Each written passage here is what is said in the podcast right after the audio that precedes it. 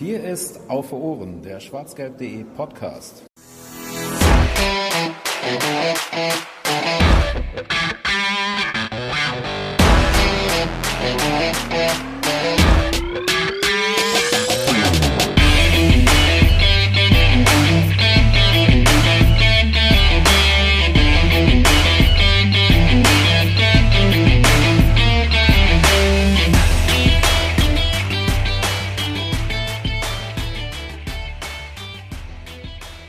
Für Dortmund nach Berlin heißt der Slogan, den sich der BVB ausgedacht hat. Und auch heute steht bei Auf Ohren natürlich alles unter dem Motto DFB-Pokal-Finale. Damit herzlich willkommen und schön, dass ihr wieder eingeschaltet habt bei Auf Ohren, dem Podcast von schwarzgelb.de. Es ist die 98. Ausgabe mittlerweile, die unter dem Titel Weiter, immer weiter steht, die aber auch echt so den Haupttitel Pokalfinale tragen könnte.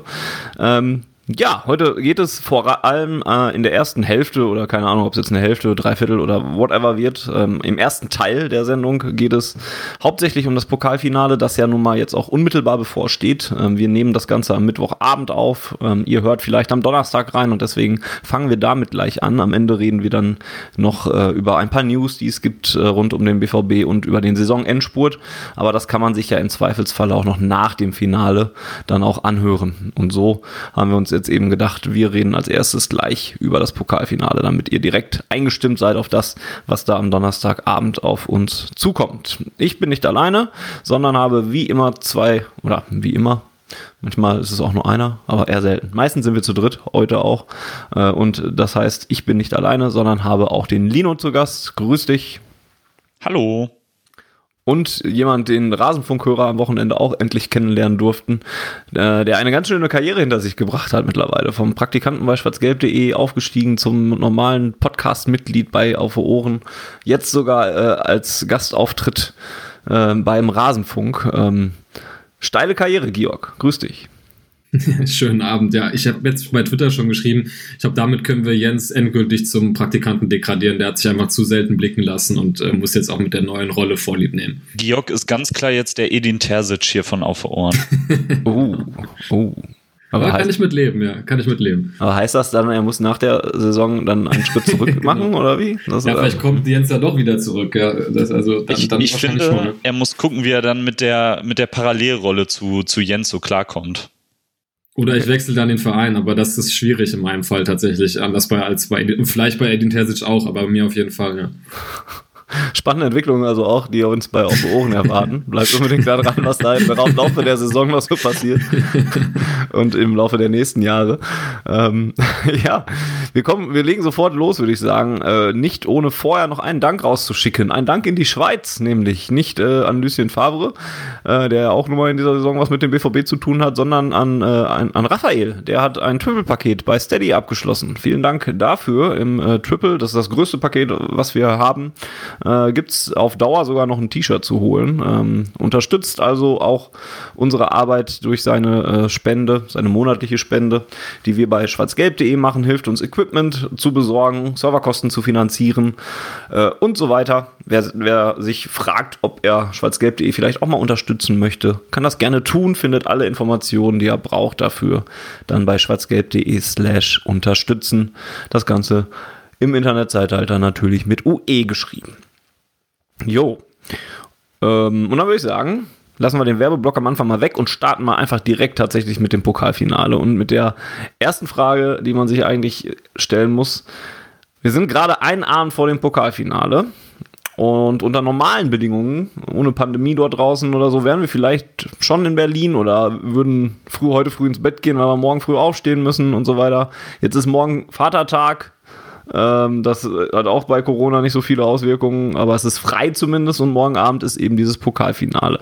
Wie sehr seid ihr denn in Pokalstimmung? Lino, fang mal an.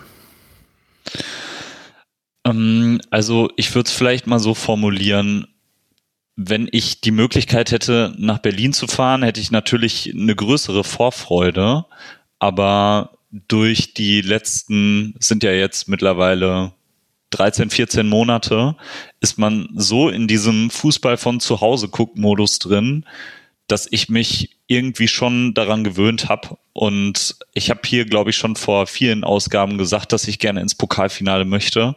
Und deswegen freue ich mich eher so darauf, das Ding morgen zu holen, ähm, irgendwie einen guten Saisonabschluss zu finden und blende das drumherum irgendwie für mich so ein bisschen aus aktuell. Also ich freue mich aufs Spiel, aber schöner wäre es natürlich, dabei zu sein live. Georg, was macht's mit dir? Ja, das kann man, glaube ich, so ein bisschen unterschreiben. Also ich, ähm, bei mir geht es halt auch mal so ein bisschen, finde ich, um den Gegner. Ne? Also ich habe mich auch gefragt, wie würde man dieses Leipzig-Spiel denn äh, wahrnehmen ähm, oder Leipzig als Gegner wahrnehmen, wenn man auch zum Pokalfinale nach Berlin reisen dürfte. Da würde man natürlich einerseits sagen, total scheiße, weil man möchte natürlich, äh, ich meine, wir erinnern uns gut an, an den Pokalsieg gegen Frankfurt. Das war schon geil, wenn man eine richtig mächtige Kurve da so gegenüberstehen hat.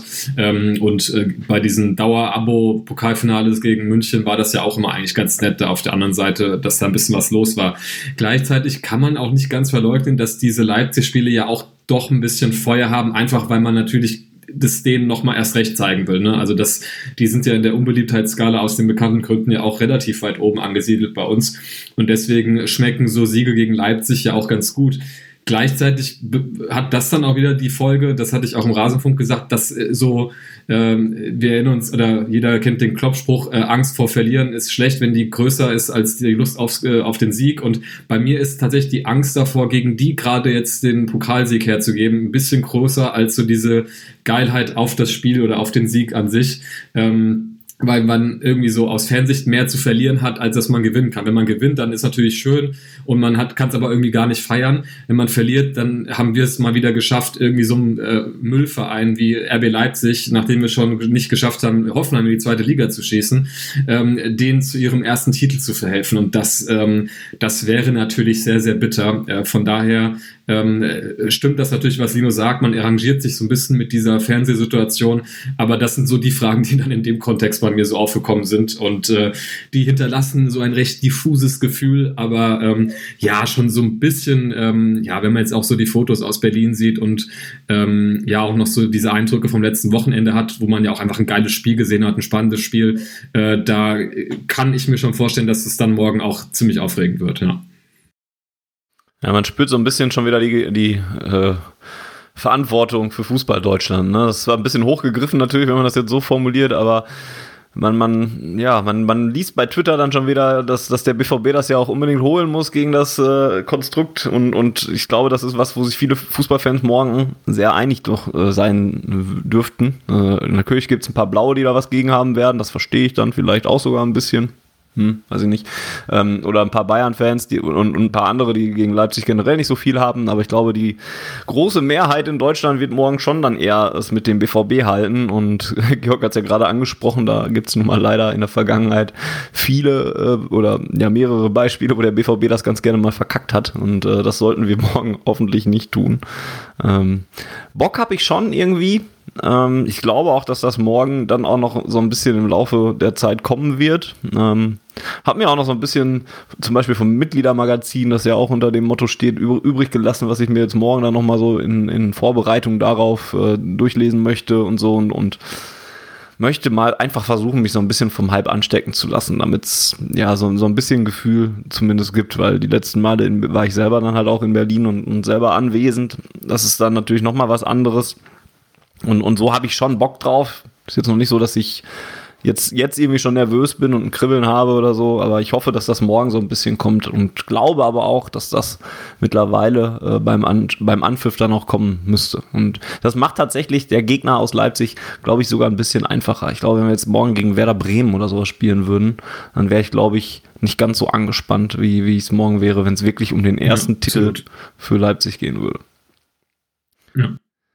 Ähm, Glaubt ihr denn, äh, das ist eine Frage, die bei uns im, Vorbereitungsdokument steht, ähm, ob Fans, die schon mal oder die letzten Jahre dann auch in Berlin waren und das Spiel da gesehen haben, ob die das anders wahrnehmen als Fans, die A, vielleicht erstmal generell ähm, Fans sind, die aus, aus der Distanz den BVB verfolgen müssen, wohnorttechnisch zum Beispiel, äh, kartentechnisch, dass sie da nicht so häufig drankommen, ähm, dass die da keinen so großen Unterschied merken im Vergleich zu, zu sonstigen Jahren ähm, und das ein bisschen anders ist als wir, die ja verwöhnt sind und, und nun mal auch in der glücklichen Position ja auch sind, nun mal jetzt schon häufiger in Berlin gewesen zu sein?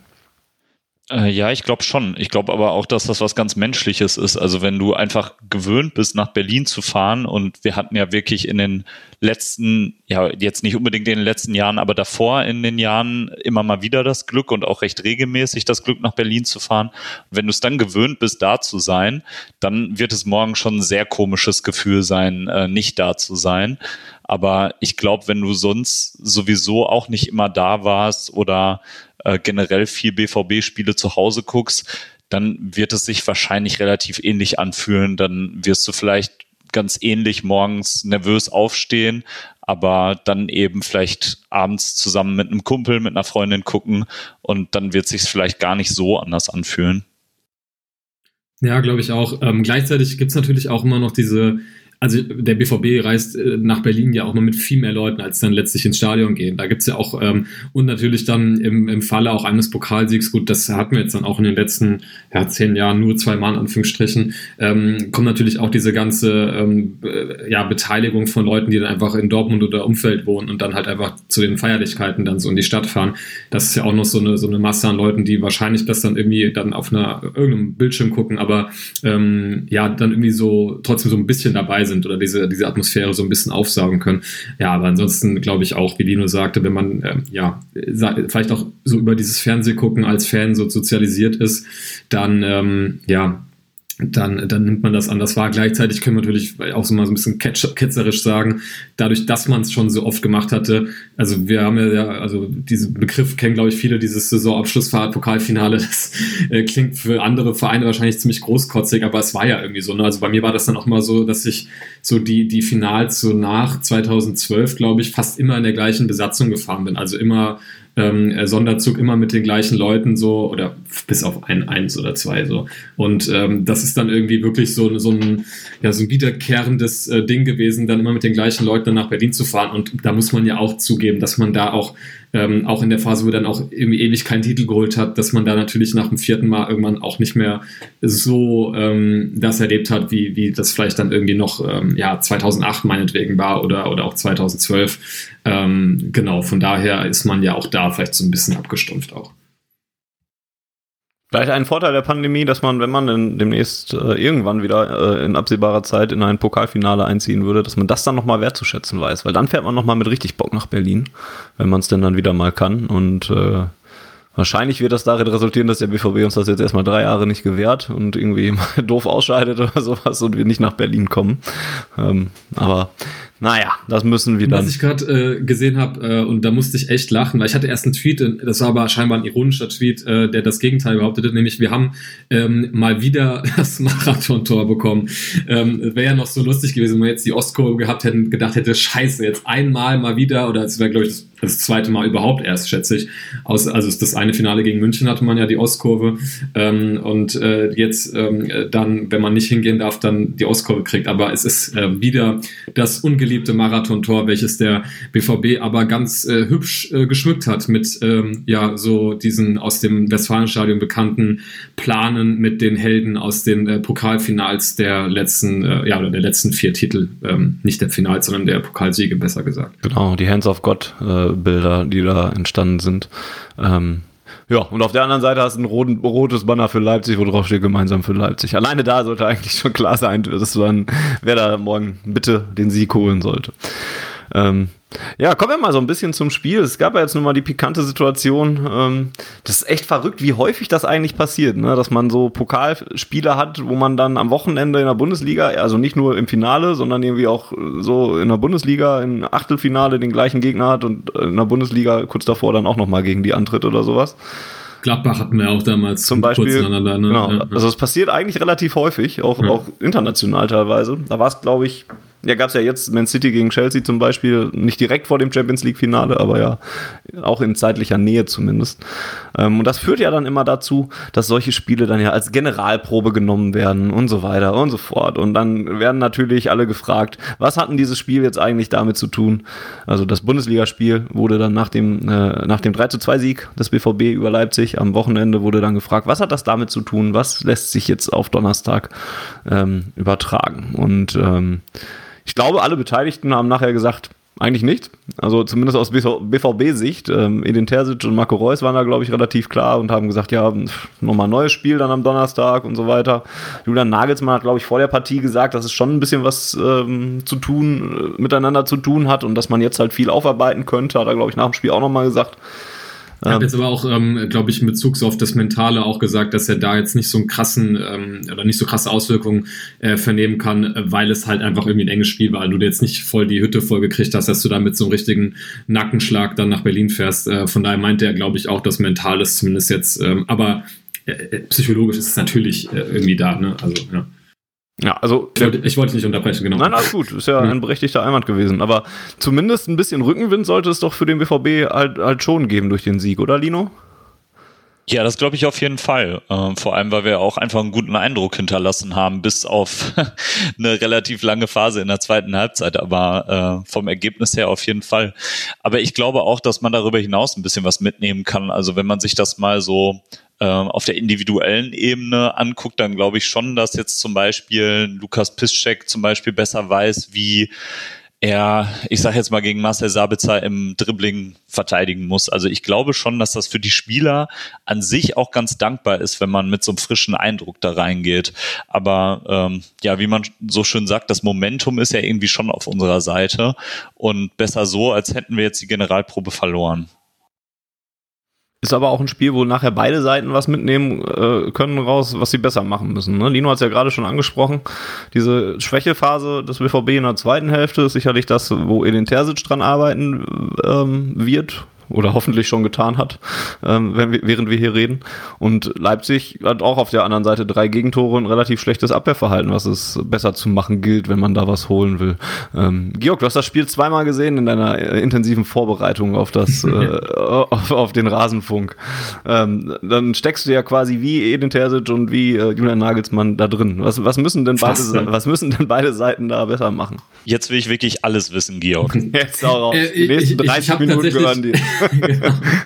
ähm, äh, tatsächlich äh, hätte ich erstmal eine Frage, äh, die ich mal an euch zurückstellen würde, nämlich, ich habe da eben, weil ich es zweimal geguckt habe, ne, was ich, also ich habe, glaube ich, ich würd, wüsste nicht, welches Spiel, außer diese, ne, wenn du mal irgendwie dann in irgendeiner Wiederholung dann mal irgendein so geiles Legendenspiel siehst, aber das mache ich jetzt definitiv nicht oft. Aber ähm, während des Spiels, als ich das quasi zum ersten Mal geguckt habe, war ich dann und wie ihr wahrscheinlich dann auch so in dieser Drangphase der Leipziger, äh, vor allem dann nach dem 2-2, extrem nervös und habe mir dann auch irgendwie auf meinem Zettel notiert, Dortmund schwimmt total. Als ich es dann beim zweiten Mal gesehen hatte, habe ich dann gedacht, hm, eigentlich sind da gar nicht so viele Torschancen in dieser Phase bei Leipzig irgendwie bei rumgekommen. Und dann habe ich mich gefragt, ob ich mich, in welcher Hinsicht ich mich vielleicht, mein, mein Verstand mich so ein bisschen trügt, weil die eine, äh, der eine Ansatz wäre natürlich, ich wusste ja, wie es ausgeht und dass nichts passiert. Ähm, der andere Ansatz aber, als ich zum ersten Mal geguckt habe, wusste ich nicht, wie es ausgeht und war deswegen natürlich doppelt nervös. Und deswegen interpretiert man vielleicht auch so diese ja, Phase, wo man wirklich vor dem eigenen Strafraum so ein bisschen eingeschnürt war, vielleicht noch ein bisschen gefährlicher, als sie dann letztlich war. Ähm, könnt ihr das so ein bisschen rückblickend sagen? Ob ihr, weil ich habe danach so den Eindruck gehabt, naja, ähm, natürlich hast du dir zwei Tore gefangen. Auf der einen Seite hast du dann wieder ein Standardtor, was ja Thema hatten wir ja schon des Öfteren dieses Jahr. Ähm, und auf der anderen Seite ja ein Treffer, ähm, ja, der, der dann einfach auch so so ganz gut rausgespielt ist. Aber ähm, ansonsten habe ich nicht den Eindruck, dass Leipzig in der Phase auch wirklich zwingende Torchancen hatte und das eigentlich so so richtig brenzlig wurde, auch wenn du dich nicht wirklich befreien konntest. Aber ich weiß nicht, wie ihr das gesehen habt. Ich glaube tatsächlich, dass wir da noch so ein bisschen gebrandmarkt sind von dem bisherigen Saisonverlauf. Also, dass man einfach viele Spiele erlebt hat, wo sich so Tore angekündigt haben. Ähm, okay, du hast es jetzt zweimal gesehen. Äh, ich weiß jetzt auch nicht mehr genau, ob da wirklich noch so eine richtige Chance aufs 3-2 war. Ich glaube eher nicht. Aber wenn wir jetzt mal alleine beim, beim ersten Gegentor bleiben, da würde ich jetzt schon mal den Fortschritt sehen, dass da zumindest ein Verteidiger mit hingegangen ist. Also wir hatten ja zahlreiche Standardgegentore. Ich erinnere mich da zum Beispiel an äh, das Auswärtsspiel bei Union Berlin, wo wirklich der äh, Torschütze von Union da mit einem Radius von zwei Metern total unbedrängt hochsteigen kann. Und das war da ja zum Beispiel nicht so. Und ich finde, so ein Gegentor kannst du halt irgendwie immer bekommen nach einer Ecke. Und deswegen hatte ich jetzt nicht so das Gefühl, dass wir total am Schwimmen waren. Wie, geht, wie ging dir das, Fanny? Hast du das irgendwie anders gesehen? Ja, ist glaube ich einfach, also das ist glaube ich eine emotionale Sache hauptsächlich gewesen. Ne? Es ist ja auch, ich glaube, wenn man jetzt so überlegt, wie lang diese Phase zwischen dem 2-2 und dem 3-2 war, dann würde man wahrscheinlich sagen, gefühlt war die ewig oder so. Und es waren auf dem Papier aber jetzt retrospektiv zehn Minuten, die es gedauert hat. Ne? Und ich glaube, das eine hat Lino gerade schon gesagt, ne, dieses, ähm, man kennt es, man weiß, wie der BVB so tickt und, und, hat das einfach zu oft erlebt, dass man da Angst hat, nochmal das 3 zu 2 zu kriegen, auch weil für den BVB ja auch in der Bundesliga in dem Spiel schon eine Menge auf dem Spiel stand, ähm, weil man ja, ja Champions League äh, Plätze gut machen oder einen Champions League Platz gut machen konnte und so weiter. Und ähm, ich glaube, das kommt dann halt alles so ein bisschen zusammen. Ich kann mich auch nicht an, an eine richtig große Chance zum, zum, zum Tor für Leipzig erinnern. Die waren. So ganz am Ende nach dem 3-2 gab es nochmal diesen einen, so aus der, aus der Zentral, so vor dem Strafraum. Ich glaube, wer war Klostermann oder irgend so jemand, genau, hat den nochmal so richtig, aber auch weit drüber. So genau, ein, ein Schuss gab es weit drüber, genau. Das wäre ja. aber dann schon wieder der Ausgleich gewesen, genau, tatsächlich. So in dieser Zwischenphase ähm, zwischen Ausgleich und neu, erneuter Führung gab es, glaube ich, gar nicht so viel. Das war so eine gefühlte Überzahl für Leipzig, also gefühltes Übergewicht für, für Leipzig, äh, die dann das Momentum so ein bisschen auf, der, auf deren Seite hatten und bedingt durch unsere Emotionen hatte man bestimmt das Gefühl, okay, das könnte jetzt noch gehörig schiefgehen. Ne? Wir erinnern uns zum Beispiel an Frankfurt oder so, wo wir da in der 87. Minute nicht das Tor gemacht haben, sondern es gekriegt haben daneben in dem Fall. Ne? Und deswegen verstehe ich schon, dass zumindest, dass du, äh, dass man das ein bisschen anders erlebt hat. Und die anderen Sachen hast du halt schon gesagt. Klar, wenn du es dir dann nochmal anguckst und weißt, wie es ausgeht, dann sieht man das halt auch schon mal ein bisschen anders. Aber ich glaube, diese ersten Emotionen können bestimmt auch viele äh, Leute, die uns jetzt gerade zuhören, können ja gerne mal schreiben, ähm, ähm, können das auch nachvollziehen, weil es denen wahrscheinlich ähnlich gegangen ist wie vielen Fans. Ja, und vielleicht äh, nochmal, um auf deine ursprüngliche Frage zurückzukommen. Ähm, ja, also wenn man jetzt überlegt, was nimmt man oder was nehmen jetzt beide Mannschaften oder beide Trainer im Zweifel auch da so mit, ähm, aus Leipziger Sicht, die ich natürlich jetzt äh, nicht so häufig sehe, wie, wie, wie ich mir Borussia angucke, ähm, war man ja doch dann überrascht, ähm, ja, eigentlich bei allen drei Gegentoren, äh, dass das defensiv eigentlich ziemlich ähm, ja, also das, das, das sah nicht so ziemlich sicher aus. Ähm, und dafür, dass wir da von der besten Defensive der Liga sprechen, äh, die jetzt ja auch personell ähm, jetzt nicht wahnsinnig anders dann aufgestellt war, als sie es im Idealfall machen. Also da hatte man, also es wurde ja aus Leipziger Sicht, ähm, das hatte auch Nagelsmann im Vorfeld gesagt, nicht, nicht großartig geschont. Ähm, da hast du einmal ein Tor, wo Marco Reus mit 31 ähm, da mit einer Körpertäuschung irgendwie alle links liegen lässt und das, anstatt dass, das danach, dass er danach irgendwie mal gestellt wird, kann er auch so ziemlich easy äh, da so zwischen Klostermann ähm, und ähm, nee, nee, zwischen Upamecano und Orban war es, glaube ich, ähm, ja, einfach so an dem vorbeilaufen und den Ball auch ziemlich easy dann über Gulaschi drüber setzen. Also das, äh, da, da wussten die ja nicht so richtig, wie ihnen eigentlich geschieht. Und beim 2-0 hat man ja auch, auch den Eindruck gehabt, dass Sancho da irgendwie nach, der macht so eine Körpertäuschung, Klostermann lässt sich komplett aussteigen und Sancho denkt sich, naja gut, wenn jetzt auch der, der, der Winkel offen ist, dann mache ich das Ding halt auch rein. Und beim 3-2 ist es auch wirklich ein klarer Abwehrfehler einfach. Da hast du ähm, Upamecano und Konate und du siehst sogar, wie sie sich dann beide ähm, auf ähm, äh, Guerrero fixieren und ich glaube Upamecano zu Konate sagt, ähm, nee, sie fixieren sich auf Sancho und ähm, Upamecano weist auch ähm, Konate an, geht bitte mit ähm, Guerrero mit, der gerade äh, so steil am Hinterlaufen ist sozusagen. Der achtet aber auch nur auf den äh, Spieler mit dem Ball, sodass dann Guerrero halt den, den Pass ganz easy dann einfach reinschlagen kann. Ähm, ja, von daher ähm, hat mich das schon überrascht, dass man dafür, dass man ja da irgendwie die beste Defensive der Liga vor der Brust hat, dann in den einzelnen Torszenen, ähm, ja, der BVB sich mit dem Tempo, was man natürlich dann auch entwickeln kann, natürlich, ne, also Passspiel, Kombination, so leicht da auch durchkombinieren konnte. Ähm, ja, und aus Dortmunder Sicht, da fällt mir dann gar nicht so wahnsinnig viel ein, außer halt, dass ähm, ja, das vorhin klang jetzt wahrscheinlich vom, was ich gesagt hatte, zu dieser äh, Drangphase der Leipziger vielleicht auch ein bisschen, ähm, für, bisschen verharmlosen sozusagen, weil du hast ja schon auch zwei Tore gefangen ähm, in dieser zweiten Halbzeit. Das ist natürlich nicht gut und das ist, glaube ich, auch ähm, äh, zum Großteil auch einfach dem geschuldet, dass du dich, ähm, das haben ja auch dann äh, Reus und, und Jan nach dem Spiel gesagt, einfach zu, ähm, ja, zu ähm, passiv dann einfach aufgestellt hast. Ähm, ich hatte auch schon mal jetzt im Rasenfunk gesagt, ich glaube, da kamen dann auch kurz nach der Halbzeit verschiedene Faktoren dazu, weil ähm, du gehst dann in die Halbzeit mit 2-0 und weiß, da kommt jetzt Leipzig raus und die müssen jetzt was liefern und die werden jetzt richtig was, äh, richtig drängen, ja. Und dann fällt fünf Minuten später erstmal das, äh, du gehst mit dem Einzelrennen, dann fällt fünf Minuten später das 2-0. Ähm, und dann, glaube ich, ist es vielleicht auch so ein bisschen normal, dass du dir dann hier und da vielleicht kleinere Pausen auch gönnst und denkst, okay, jetzt haben wir die erstmal 2-0 irgendwie an der Angel. Und dann kommt halt eben dieser Delaney-Dahut-Wechsel. Vielleicht da auch nochmal so die Frage an euch zurück, wie ihr den bewertet. Hatte ich nämlich interessanterweise beim ersten Gucken auch als ähm, ich dachte auch, okay, äh, auch wenn es mich überrascht hat, so früh, aber ich dachte, okay, Terzic will vielleicht ein bisschen jetzt Stabilität da reinbringen, jetzt äh, mit, mit Delaney natürlich einen, einen robusteren, defensiv starken ähm, ähm, Sechser da reinwerfen und habe dann erst beim zweiten Gucken äh, ge gecheckt, dass da Hut einfach aufgewechselt werden wollte, weil er irgendwie ja nicht mehr konnte oder irgendwie muskulär was hatte. Äh, und ich glaube, dadurch hat sich das Spiel wahrscheinlich auch ein bisschen verändert, weil du halt nicht mehr so richtig rausgekommen bist. Aber weiß nicht, wie ihr das äh, interpretiert habt oder was heißt interpretiert? Der Wechsel war ja nun mal notwendig, aber welche, welche Auswirkungen ihm, äh, ihr dem Wechsel da so ähm, ja, äh, beimesst. Ich habe tatsächlich diesen Wechsel auch so ein bisschen mit dem Bruch im Spiel verbunden. Also ich glaube, wir müssen nicht lang drum herum reden, dass der Hut in den letzten Wochen ja schon so eine feste Stütze geworden ist von der, von der Mannschaft, auch überraschenderweise in den Zweikämpfen im defensiven zentralen Mittelfeld finde ich ihn sehr stark. Ähm, ich würde aber gern auch nochmal anführen, dass es ja für Leipzig jetzt am Wochenende um nicht so viel ging. Ähm, also die sind ja gesicherter Zweiter.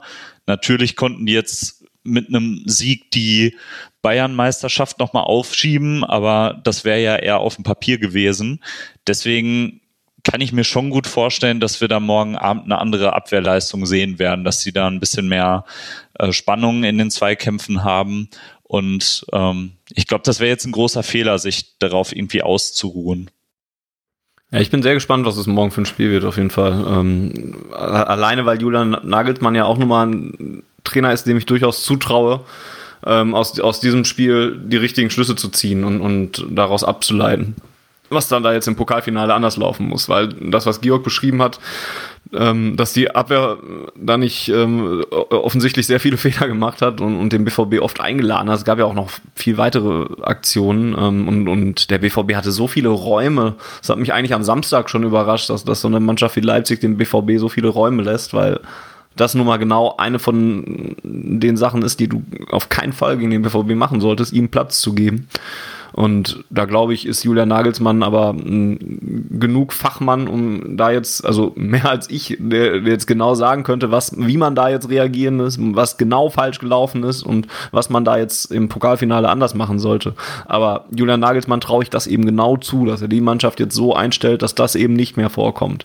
Ähm, und deswegen ist, glaube ich, schon die, die, die, die Einschätzung der Dortmunder, glaube ich, gar nicht so verkehrt gewesen, dass es am Ende sehr wenig mit dem Spiel, ähm, was wir am Donnerstag sehen werden, zu tun haben wird ich glaube, da musst du dich auch so ein bisschen vor dir selbst beschützen, weil du genau weißt, wenn du dann anfängst, dann auch dir irgendwie, äh, ja, da vor der, vor der Presse zu sagen, äh, ja, und so, und wir, wir, haben ja gesehen und so, wer hier irgendwie die Hosen anhat und klarer Favorit. Ich glaube, du willst gar nicht anfangen, dass ähm, diese, diese Denke irgendwie Einkehr ähm, oder Einzug erhält, dass du dann überrascht, also das Schlimmste, was dir passieren kann, ist, du gehst in dieses Spiel rein und, ähm, keine Ahnung, jetzt hat Lino vor uns zum Beispiel so einen äh, Zweikampf meinetwegen zwischen Piszczek und Sabitzer.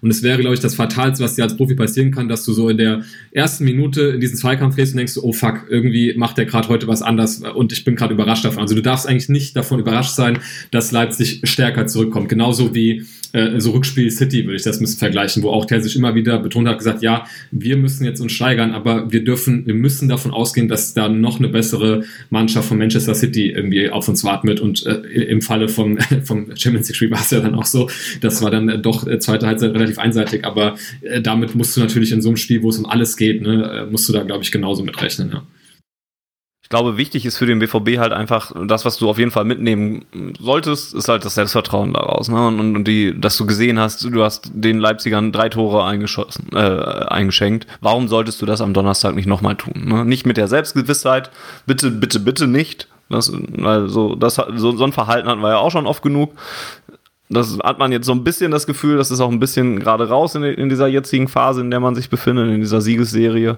Ähm, aber mit dem Selbstvertrauen halt, hey, wir haben dem jetzt, haben da schon drei Tore geschossen, das machen wir nochmal. Und ähm, es hat geklappt. Dann einfach an die eigenen Stärken zu glauben. Ne? Und dann vielleicht sogar noch mit dem, mit dem Faktor Erling Haaland, der am äh, Samstag ja gar keine Rolle gespielt hat, weil er nicht im Kader stand und noch verletzt war. Der jetzt für Leipzig, also für Leipzig, fürs Pokalfinale allerdings äh, vielleicht eine Rolle spielen sollte. Und alleine das macht ja schon wieder was mit dem Spiel, weil der Spielaufbau vom BVB der am Samstag erstaunlich gut funktioniert hat, aber ähm, ja nun mal auch ein ganz anderer ist, wenn Erling Haaland mitspielen kann. Und ähm, deswegen weiß ich, also ja, ich würde jetzt ketzerisch die Frage stellen, ob man, ob man den Haaland überhaupt aufstellen soll, wenn er denn kann. Aber eigentlich ist, eigentlich wäre es ja Quatsch zu sagen, nee, wir lassen den draußen, oder? Also, oder man das ist ja auch eigentlich eine ganz interessante Frage rund um dieses Spiel. Wenn man jetzt zum Beispiel weiß, er hat nur 30 Minuten im Tank oder sowas, ne? dann hat man eine Waffe auf der Bank, ihn, ein, ihn einzuwechseln. Oder wenn es so in Richtung 70 Minuten geht, die er vielleicht machen könnte, fängst du dann mit ihm an und hoffst, okay, dann haut er das halt in der ersten Phase des Spiels raus oder lässt man ihn erstmal draußen, schont ihn? Ich glaube, auch eine sehr unangenehme Frage, die sich Terzic da äh, beantworten muss das ist vielleicht, also ich finde das auch wirklich spannend. Also natürlich würde man jetzt immer sagen, Holland No-Brainer, egal ob der mit einem Bein irgendwie spielen kann, aber ähm, das ist ja auch das, was, äh, ich weiß nicht, ob das Marco Reus oder Terzic war, ich glaube Terzic, der sagte, naja gut, du hast jetzt auch erstmal innerhalb von einer Woche irgendwie acht Tore geschossen ohne Holland. Ne? Ähm, natürlich, klar, da reden wir später nochmal drüber, kann man das jetzt beim äh, Spiel gegen Holstein Kiel vielleicht auch ein bisschen relativieren. Aber ich frage mich auch, also äh, Nagelsmann wurde, glaube ich, auch gefragt, so wie das dann ähm, das Spiel verändern würde. Und dann hat er auch gesagt, ja, natürlich verändert das das Spiel und die Vorbereitung. Und er meinte auch, und die Dortmunder werden auch einen Teufel tun, um schon irgendwie am Montagabend zu sagen, ja, natürlich, der steht dann 90 Minuten auf dem Platz. Und ich glaube, so agiert der BVB, glaube ich, auch. Äh, ich halte zwar nicht so wahnsinnig viel von diesen Vermutungen immer, dass, dass da so total taktiert wird, um auch dem Gegner so, sag ich mal, irgendwelche Geheimnisse äh, vorzuenthalten. Aber ich glaube, in dem Fall macht es durchaus Sinn, weil du hast jetzt eben gesehen, dass der BVB dann äh, mit so Spielern wie Reus, der jetzt in einer überragenden Form ist, Sancho, der in einer überragenden Form ist, Rainer, der sich ähm, auch wieder so ein bisschen gefangen hat, Hazard, der jetzt auch eigentlich ein ordentliches Spiel gemacht hat, dass du halt, ja, also ich hatte mir da aufgeschrieben bei meinen Notizen am Wochenende Pick Your Poison. Also ne, du kannst dann, äh, hast entweder halt diese komplette Wucht, diesen Zielspieler, die Tiefe, die Haaland mitbringt, oder du hast halt dann diese, ich meine, du hast ja alle Tore gesehen vom BVB, wo man sich halt einfach ziemlich äh, flink da so durchkombiniert hat. Natürlich kann Haaland in diesem Fußball auch eine Rolle spielen und ist ja auch auch gerade jetzt in der letzten Zeit, wo er mal ein paar Spiele nicht getroffen hat, hat er ja auch überragende Vorlagen immer geliefert und auch wirklich ein gutes Auge bewiesen. Und das macht ihn ja auch so besonders, dass er eben auch ne, nicht nur als Torschütze gefährlich werden kann, sondern noch mehr Gefahr dadurch eigentlich generiert, dass du dich zwar auf ihn fokussieren musst, aber er auch die Mitspieler mitnehmen kann. Aber ähm, ich glaube, das ist für Leipzig genauso unangenehm. Also das ist genauso. Bei Dortmund ist eher ein Luxusproblem wahrscheinlich. Für Leipzig aber eher unangenehm zu, du musst wahrscheinlich zwei Pläne irgendwie in der Schublade haben, äh, ob Haaland spielt oder nicht. Und ähm, das macht bei paar Tagen Vorbereitung bestimmt das Ganze nicht einfacher für Nagelsmann, glaube ich. Das Starke ist natürlich, wenn du Haaland auf dem Feld hast, dann kannst du vor allem in knappen Spielen, wenn wir jetzt mal davon ausgehen, wir führen irgendwie in der 80. Minute 1-0 und der steht da noch auf dem Platz, dann halt tatsächlich auch mal mit langen Bällen arbeiten, weil der halt vorne so mit der Einzige ist, der da irgendwie mal einen Ball festmachen kann. Und das hast du natürlich in einer Aufstellung mit Reus, Hazard, Rainer und Sancho überhaupt nicht. Also äh, im Zweifelsfall lieber mit ihm als ohne ihn. Ja, und dann kommt noch so ein bisschen das pikante Detail ja auch noch mit da rein, dass ja auch noch zwei Bundesligaspiele zu spielen sind. Ne? Also, und auch da wird der BVB wahrscheinlich Erling Haaland noch ganz gut gebrauchen können. Ne? Also, ist wahrscheinlich der falsche Zeitpunkt in einem Pokalfinale, da dann jetzt noch irgendwie jetzt ihn vorzeitig auszuwechseln, damit er geschont wird für die Bundesliga oder sowas. Das, das, das meine ich nicht, aber man riskiert ja dann vielleicht mitunter, je nach Verletzungszustand und, und je nach Fitnesszustand, in dem sich Haaland gerade befindet, riskiert man unter Umständen ja, dass er jetzt am Donnerstag was machen kann, dafür dann aber am Sonntag in Mainz nicht. Äh, und und ähm, in Mainz? In Mainz, ne? Ähm, oder ja, ich glaube schon. Müsste ähm, eigentlich. Ja, wir haben ja jetzt zu Hause gespielt gegen Leipzig, genau. genau. Ähm, Ja, und dann ist es halt auch ein bisschen Gambling, ne? Also, das ist echt eine ganz interessante und, und, und auch pikante Geschichte. Und da möchte ich auch gerne kein Entscheidungsträger sein. Also, ich hoffe, der BVB weiß das relativ genau und die medizinische Abteilung kann das relativ genau einschätzen. Aber auch dann ist es ja immer noch, selbst wenn da noch tatsächlich noch eine Verlängerung oder sowas ähm, mitspielen sollte, gibt es da viele Facetten an einer, an, an, einer einzigen Personalie, die du bedenken musst. Ne? Ähm, ja, spannend. Also da, da wird morgen der Blick auf die Aufstellung schon der, die erste interessante Sache sein. Ja, und ich glaube aber, was man natürlich auch noch berücksichtigen muss, ist ähm, auch, glaube ich, einfach die, die Perspektive von Holland selbst. Also wir wissen ja jetzt nicht, wie das im Sommer weitergeht. Der BVB ist natürlich, äh, oder Aki Watzke ist immer äh, selbstbewusster darin zu verkünden, dass äh, ja eigentlich alles jetzt geklärt sei und dann äh, dementsprechend man davon ausgehe, dass Holland auch nächste Saison beim BVB spielt. Aber mal ausgehend davon, dass das vielleicht auch nicht der Fall sein könnte äh, und bei dem, was wir bisher so über diesen Typen gelernt haben und wie wir ihn so, also er hat ja selbst auf der Tribüne musste er aufpassen, dass er dem Bellingham irgendwie nicht über den Haufen rennt.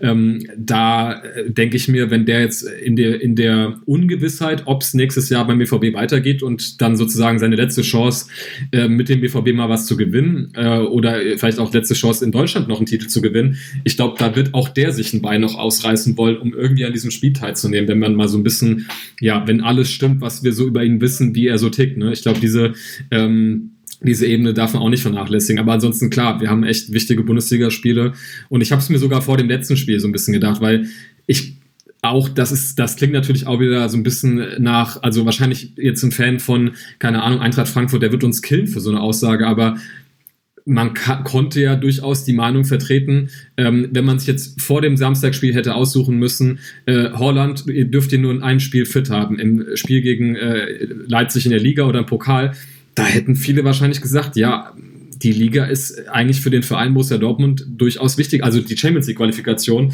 ist für den Verein finanziell und auch für so Sachen wie Verbleib von Holland eigentlich wichtiger, als diesen Pokal zu gewinnen, was natürlich absurd ist, weil das ja immer Ziel sein muss, Wettbewerb zu gewinnen. Aber ähm, ja, wenn wir auf die nächste Saison gucken, dann braucht der BVB halt die Kohle und der BVB braucht das für sein Geschäftsmodell auch die Gewissheit von jungen Spielern, dass man da Champions League spielen kann. Ne? Und ähm, daher wäre wahrscheinlich in der Hinsicht zu Verpassen der Champions League viel schlimmer, als äh, einen Pokal mal wieder nicht zu gewinnen.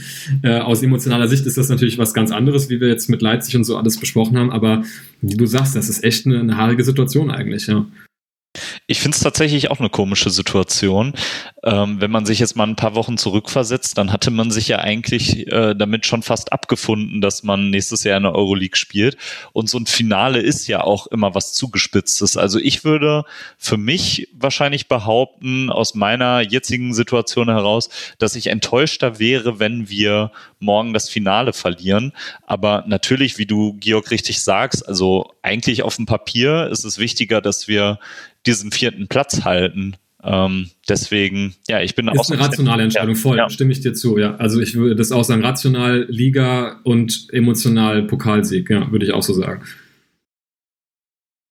Deswegen machen wir einfach alles. Ne? Also machen wir einfach beides und dann ist das ist okay. Dann hat diese Saison, also dass diese Saison noch so ein Happy End kriegen könnte, also, das ist schon bemerkenswert. Also, was wir in dieser Saison schon hier alles gemeckert haben und befürchtet haben und so, und dass wir jetzt hier am Ende über vielleicht doch noch Platz 4 und den Pokalsieg reden. Respekt, BVB. Da habt ihr auch gerade den Turbo so, also, wenn es gut geht, so gerade noch rechtzeitig reingelegt. Spieltag später wäre schon schlecht gewesen. ja, also das ist ja auch skurril. Also in äh, ein paar Wochen haben wir ja auch noch unsere Saisonrückschau und gefühlt war es ja irgendwie die schlechteste Saison seit mehreren Jahren, aber dann vielleicht auf dem Papier ja noch mit die beste. Und irgendwie kriege ich das im Kopf noch nicht so ganz zusammen. Ähm, ja, mal schauen. Ich habe da auch für die Saisonrückschau noch äh, ein Thema, was ich auch im Rasenfunk gefragt wurde, wo, wo man, also man könnte sich mich fragen, dieser Punkt, wo wir dann jetzt plötzlich diese Serie hingelegt haben, ist das einfach nur, und da kann man, da können wir bestimmt treffen, dann drüber diskutieren, da freue ich mich schon drauf. Man kann sich fragen, ist das einfach nur äh, dadurch begründet, dass einfach Terzic Zeit gebraucht hat und wir sehen einfach eine Entwicklung, die immer weiter so voranschreitet, dass du jetzt halt einfach an dem Punkt bist, dass es immer mehr zu dem wird, was Terzic sich vorstellt und was einfach offensichtlich für Borussia Dortmund Erfolg bedeutet. Oder die Deutung, dass man sagt, als du dieses Frankfurt-Spiel verloren hast, erst dann hat man gedacht, hui, wir verpassen vielleicht wirklich die Champions League dieses Jahr und dann erst angefangen hat, sich den Arsch aufzureißen, weil dann hättest du zwei völlig konträre Ansichten. Das eine wäre eigentlich eine sehr tolle Geschichte, dass du sagst, okay, das dauert halt ein bisschen alles, ein Trainerwechsel mitten in der Saison, ne? keine Winterpause, keine Zeit zu trainieren, englische Wochen und das brauchte alles und jetzt sind wir an dem Punkt, wo wir eigentlich die ganze Zeit schon hingearbeitet haben. Die andere Deutung wäre, dass die alle so ein Dreckshaufen sind, dass die erst, als es absolut schon die Kacke so richtig am Dampf war, so mal in die Pötte gekommen sind, um zu sagen, okay, wir müssen vielleicht jetzt doch mal ein bisschen paar Gänge zulegen, um irgendwie noch die Champions League Qualifikation ähm, zu schaffen. Ich finde, man kann beide, für beide Deutungen gibt's äh, gute Punkte eigentlich, aber es ist halt so witzig, dass es komplett unterschiedliche Ansätze eigentlich sind. Aber da können wir vielleicht nochmal drüber diskutieren dann. Langfristig wäre für den BVB die Drecksau-Variante wahrscheinlich aber sogar die bessere, weil sonst hast du jetzt echt einen, also wenn das jetzt, wenn diese Terzic brauchte Zeit und hat, und jetzt sehen wir, was er, was er eigentlich wollte, das wäre eher dann schlecht für den BVB. Ja, ja. Dann, dann wollen wir den Rose echt nicht haben. Ja. ja, aber das, genau, das hängt damit genau zusammen. Ist total spannend eigentlich, ne? Ja, lass uns da gerne mal an anderer Gelegenheit äh, noch einmal drüber diskutieren. Merkt ihr den Punkt auf jeden Fall und bring den dann gerne nochmal wieder an. Ähm, ich hätte jetzt vielleicht noch kurz nach anderen Personalien gefragt, die sich noch äh, auf Seiten des BVB ändern sollten. Ich habe gerade ein, eingangs ich, war ich mal irgendwo bei einem Gedanken, wo ich gedacht habe, der BVB wird seine Aufstellung wahrscheinlich gar nicht so viel ändern. Haaland könnte noch reinrutschen. Ähm, Im Tor ist er gezwungen zu wechseln. Da könnten wir vielleicht noch mal kurz drüber reden, denn da hat sich Marvin Hitz ja nun mal auch äh, im Bundesligaspiel verletzt und droht jetzt wahrscheinlich sogar den Rest der Saison zu verpassen, aber fällt auf jeden Fall fürs Pokalfinale aus. Äh, BVB ist jetzt mit vier Torhütern im Kader nach, Leip äh, nach Leipzig, nach Berlin gereist. Äh, neben Roman Bürki hat man Drill, ja, geil, wie man den jetzt ausspricht, Drillica oder so hat man mitgenommen, Unbehauen und Reckert. Mal gucken, wer da jetzt morgen auch noch auf der Bank Platz findet.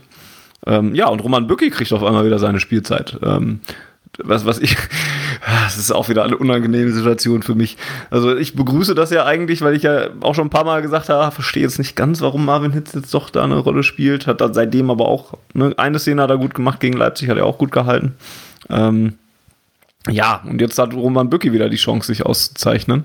Und wenn der, wenn der jetzt wieder in die Hose, also wenn der jetzt wieder daneben greift, dann muss ich kleine Brötchen backen, fürchte ich.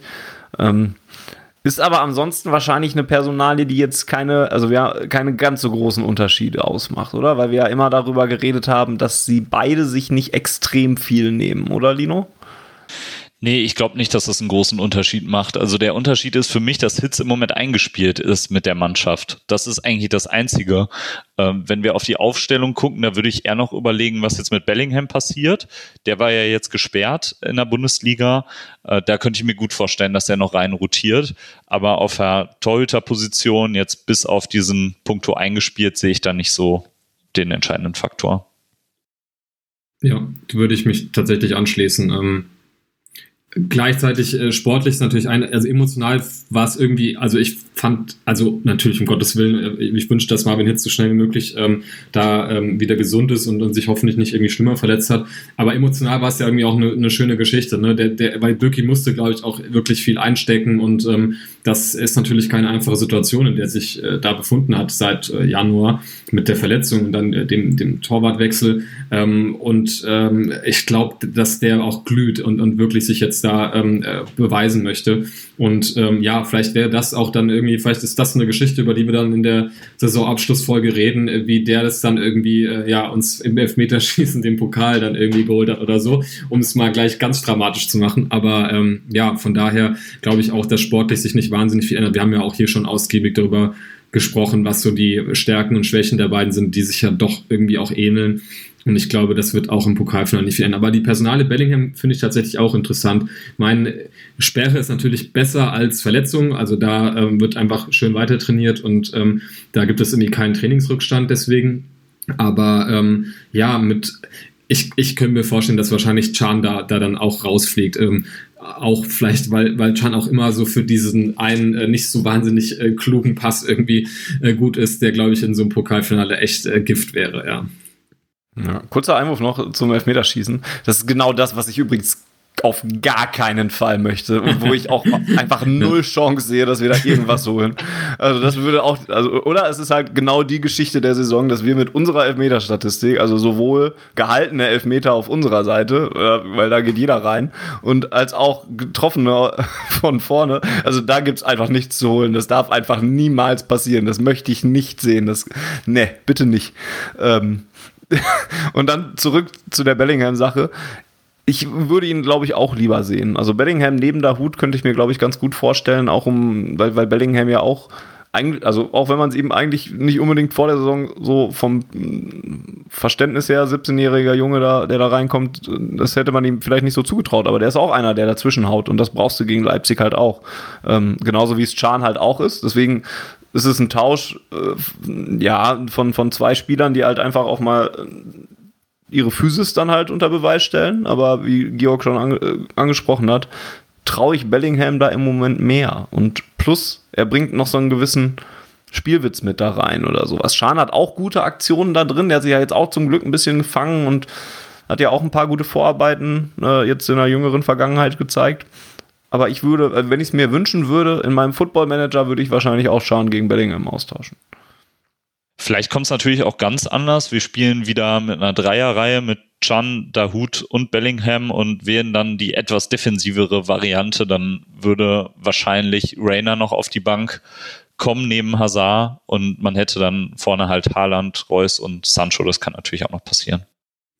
Und wir äh, gehen jetzt natürlich auch alle fest davon aus, dass ähm, Dahut, auf, das ist auch so geil, dass man einfach gar nicht drüber diskutiert. Äh, hätte ja. überlegt euch noch mal so ja, vor vier Monaten. Ne? Kein Problem. ja, genau. Und Lukas Spitzek, so, ne? das ist so geil eigentlich.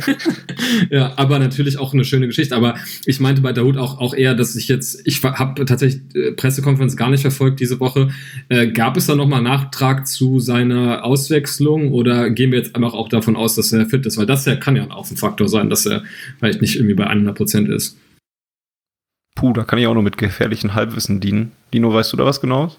Also ich hatte nur auf der PK nach dem Leipzig-Spiel gehört, dass er eben signalisiert hatte, dass er ausgewechselt werden wollte. Das hattest du ja schon gesagt, Georg.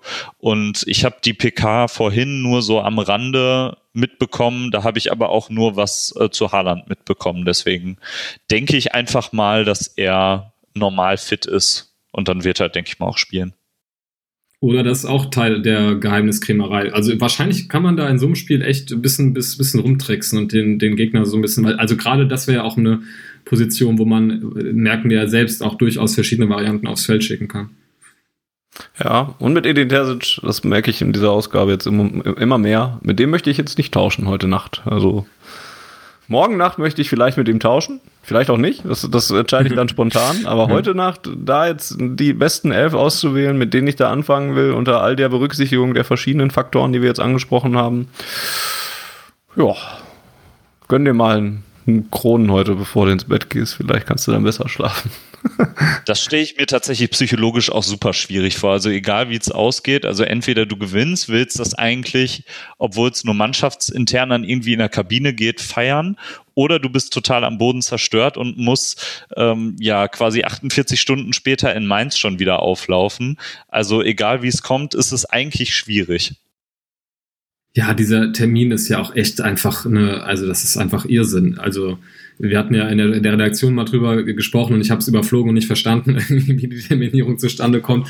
Aber ähm, wann ist Champions League-Finale doch auch nicht so mega spät, also, also beziehungsweise doch noch ausreichend Zeit, um noch ein Pokalfinale dazwischen zu, aber was weiß denn schon ich. Aber ja, ist ja, es gehören halt so wahrscheinlich so Mietverträge des Olympiastadions ja, mhm. dazu, Pokal, Sponsoren und hast du nicht gesehen. Also, aber seltsam ist es auf jeden Fall. Und also das hat auch, also das wird wahrscheinlich auch Konsequenzen haben. Also wenn, die, wenn wir jetzt morgen das Spiel tatsächlich verlieren sollten, dann bin ich, was Mainz angeht, glaube ich, schon skeptischer. Also dann hast du ja nicht nur Kräfte gelassen und spielst gegen eine starke Mainzer Truppe, sondern du hast halt auch ein verlorenes Finale da im, im Hinterkopf. Kannst du natürlich auch wieder gegenargumentieren und sagen, dass die Jungs dann vielleicht sagen, ja, okay, jetzt erst recht. Aber das war Borussia Dortmund in dieser Saison eigentlich auch nicht. So die Aushängetruppe für, ja, okay, jetzt erst recht, sind wir jetzt auch nicht so gewesen. Und also andererseits, ne, wenn wir jetzt morgen gewinnen, dann kannst du das natürlich scheiße feiern, weil kannst dich ja auch nicht einfach aus dem Leben saufen, weil du eigentlich Freitag sofort wieder anfangen musst mit der Vorbereitung.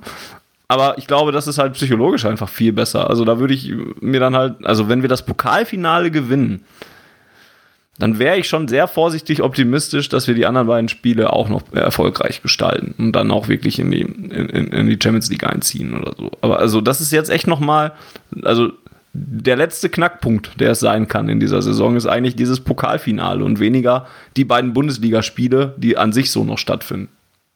Also ich sag mal so, Erling Haaland traue ich auch mit 2,0 Promille zu, dass er drei das Tore schießt gegen Mainz. Aber, aber Lukas Piszek nicht mehr.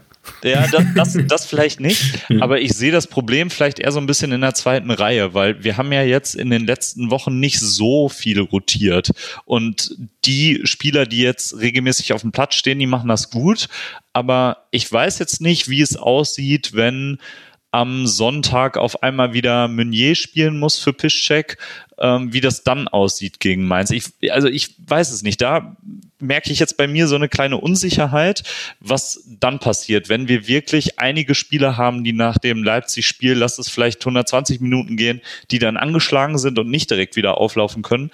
Und dann weiß ich einfach nicht, wie wir uns dann so präsentieren. Es ist halt auch unangenehm, dass es, also andersrum hätte ich es mir noch besser vorstellen können. Dann spielst du gegen irgendwelche uninspirierten Leverkusener, die jetzt im Niemandsland der Tabelle irgendwie sind. Und ähm, ne, aber Mainz halt, wobei für Mainz, äh, ich glaube, ja, glaube sie sind noch nicht rechnerisch noch nicht, äh, nicht abgestiegen. Aber ähm, ja, ist quasi auch faktisch, glaube ich, äh, oder eigentlich nicht mehr möglich. Aber ja, da ist halt ne, so eine der besten Mannschaften der Rückrunde, die echt giftig sind. Und äh, die werden sich das morgen Abend entspannt angucken und sich denken, ja, den, den, äh, den gehen wir mal am Sonntag richtig auf den Keks. Also ich glaube, das ist auch äh, von der Reihenfolge der letzten beiden Spiele auch, äh, könnte nicht, nicht unpassender sein für uns. Ja. Auf der anderen Seite, ja, äh, ich glaube, dass ähm, gerade Esin Terzic, der ja irgendwie auch einfach, glaube ich, seine Stärken hat in diesem ganzen mentalen Bereich, Vorbereitung, die Leute irgendwie fokussieren. Ich glaube, dass der, äh, also die werden ja auch nicht nach dem Pokalfinale, wie auch immer das ausgeht, dann erst sich anfangen zu überlegen, okay, wie, wie machen wir die Jungs dann, glaube ich, dann heiß äh, für Sonntag, sondern ich glaube, da hat man schon äh, vorgearbeitet, dass man durchaus allen klar gemacht hat, äh, dass äh, ja nach dem Spiel, wie auch immer es ausgeht, es noch sehr, sehr wichtige Aufgaben zu bewältigen gibt.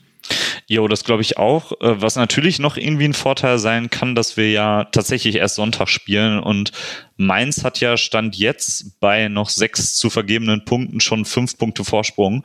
Und dann kann es ja sein, je nachdem, wie die äh, Samstagspartien verlaufen, dass sie dann sowieso schon auch rechnerisch den Klassenerhalt geschafft haben. Und dann kann es natürlich auch sein, dass da nicht mehr die letzte Spannung so ein bisschen zu spüren ist.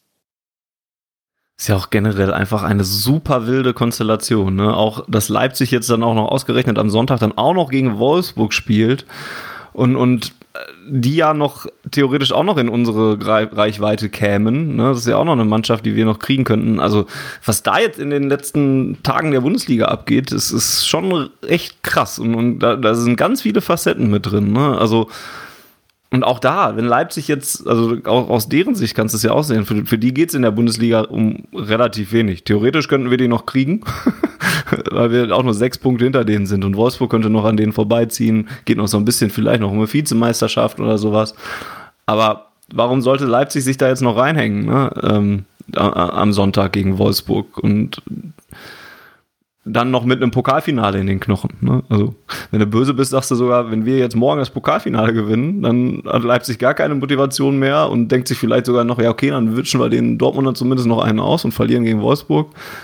Wird wahrscheinlich nicht so sein oder so, aber alleine, was da so alles von den Gedankengängen her möglich ist, ist, ist komplett wild. Also, und auch, dass wir dann erst noch das erste Spiel haben und Wolfsburg dann noch nachlegen muss, dann im Prinzip, ne? Selbst wenn wir Sonntag, also wir könnten ja Sonntag vor dem Leipzig gegen Wolfsburg-Spiel auch noch vor Wolfsburg wieder stehen und Wolfsburg könnte zu dem Zeitpunkt sogar auf Platz 5 stehen. Also, das ist ja das ist komplett abstrus, was da noch möglich ist.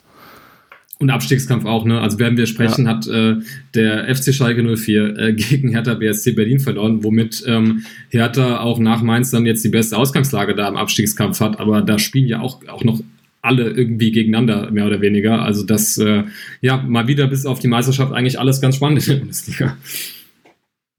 Ja, eigentlich eine ganz geile Liga. Schade, dass der Meisterschaftstitel immer sofort von Anfang an vergeben ist. Ja. Ach krass. Also und, und also das Pokalfinale, alleine diese Vorschau hat mir gerade schon wieder mehr Bock aufs Pokalfinale gemacht, weil ich jetzt auch einfach selber nochmal klar geworden ist, was da alles so dranhängt und wie viele Facetten da, da noch so mitspielen und, und sich auch für die Zukunft, also für die nächsten zwei Wochen, dann halt noch ähm, für Auswirkungen ergeben. Krass, krass. Jo, hat noch jemand was zum Finale? Ich glaube, sonst äh, wäre ich, glaube ich, so halbwegs durch. Ich fand diese Angelino-Story interessant. Also ich habe sie jetzt äh, unseren, äh, in, unserem, in unserer Datei gesehen und dann nochmal nebenher versucht, ein bisschen was zu googeln. Aber das klingt ja äh, mysteriös. Also wir, wir können da jetzt auch nur spekulieren, aber äh, der Hintergrund ist, äh, dass äh, er halt nicht mit nach Leipzig auch fährt, äh, nach, ich sage es auch schon, nach Berlin fährt. Ähm, und äh, Nagelsmann äh, das auch nicht weiter erklärt hat und gesagt, die Gründe bleiben irgendwie intern.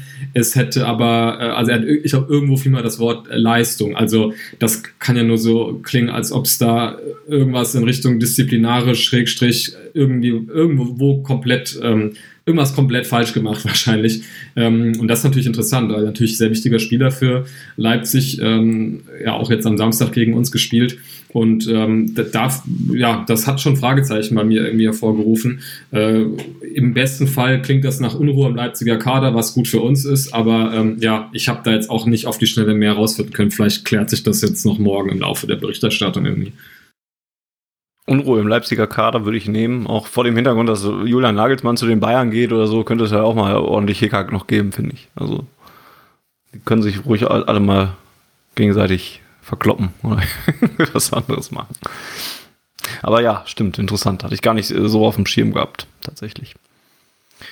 Gut können jetzt noch ausgiebig über das 5 zu 0 gegen Kiel reden oder sowas, aber ich glaube, was, was will man da machen? Ne? Da haben wir schon drüber geredet, dass Haaland da nicht mitgespielt hat schon und so weiter.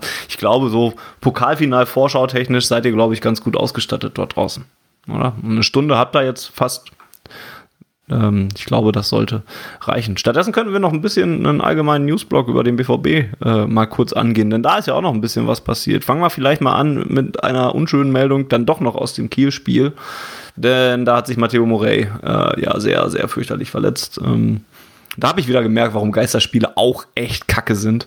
Denn dass du den Jungen da hast schreien hören, das hat mir alles gebrochen, was ich irgendwie an Herzklumpen noch bei mir im Körper hatte. Äh, und so ging es dann ja auch allen. Ne? Also normalerweise, also du siehst natürlich, dass das eine schlimme Verletzung ist. Du siehst unter normalen Bedingungen, dass das dem Jungen wehtut und aber es ist immer noch laut im Stadion und du kriegst diese Schreie gar nicht so mit. Äh, aber den dann noch so schreien zu hören, ne?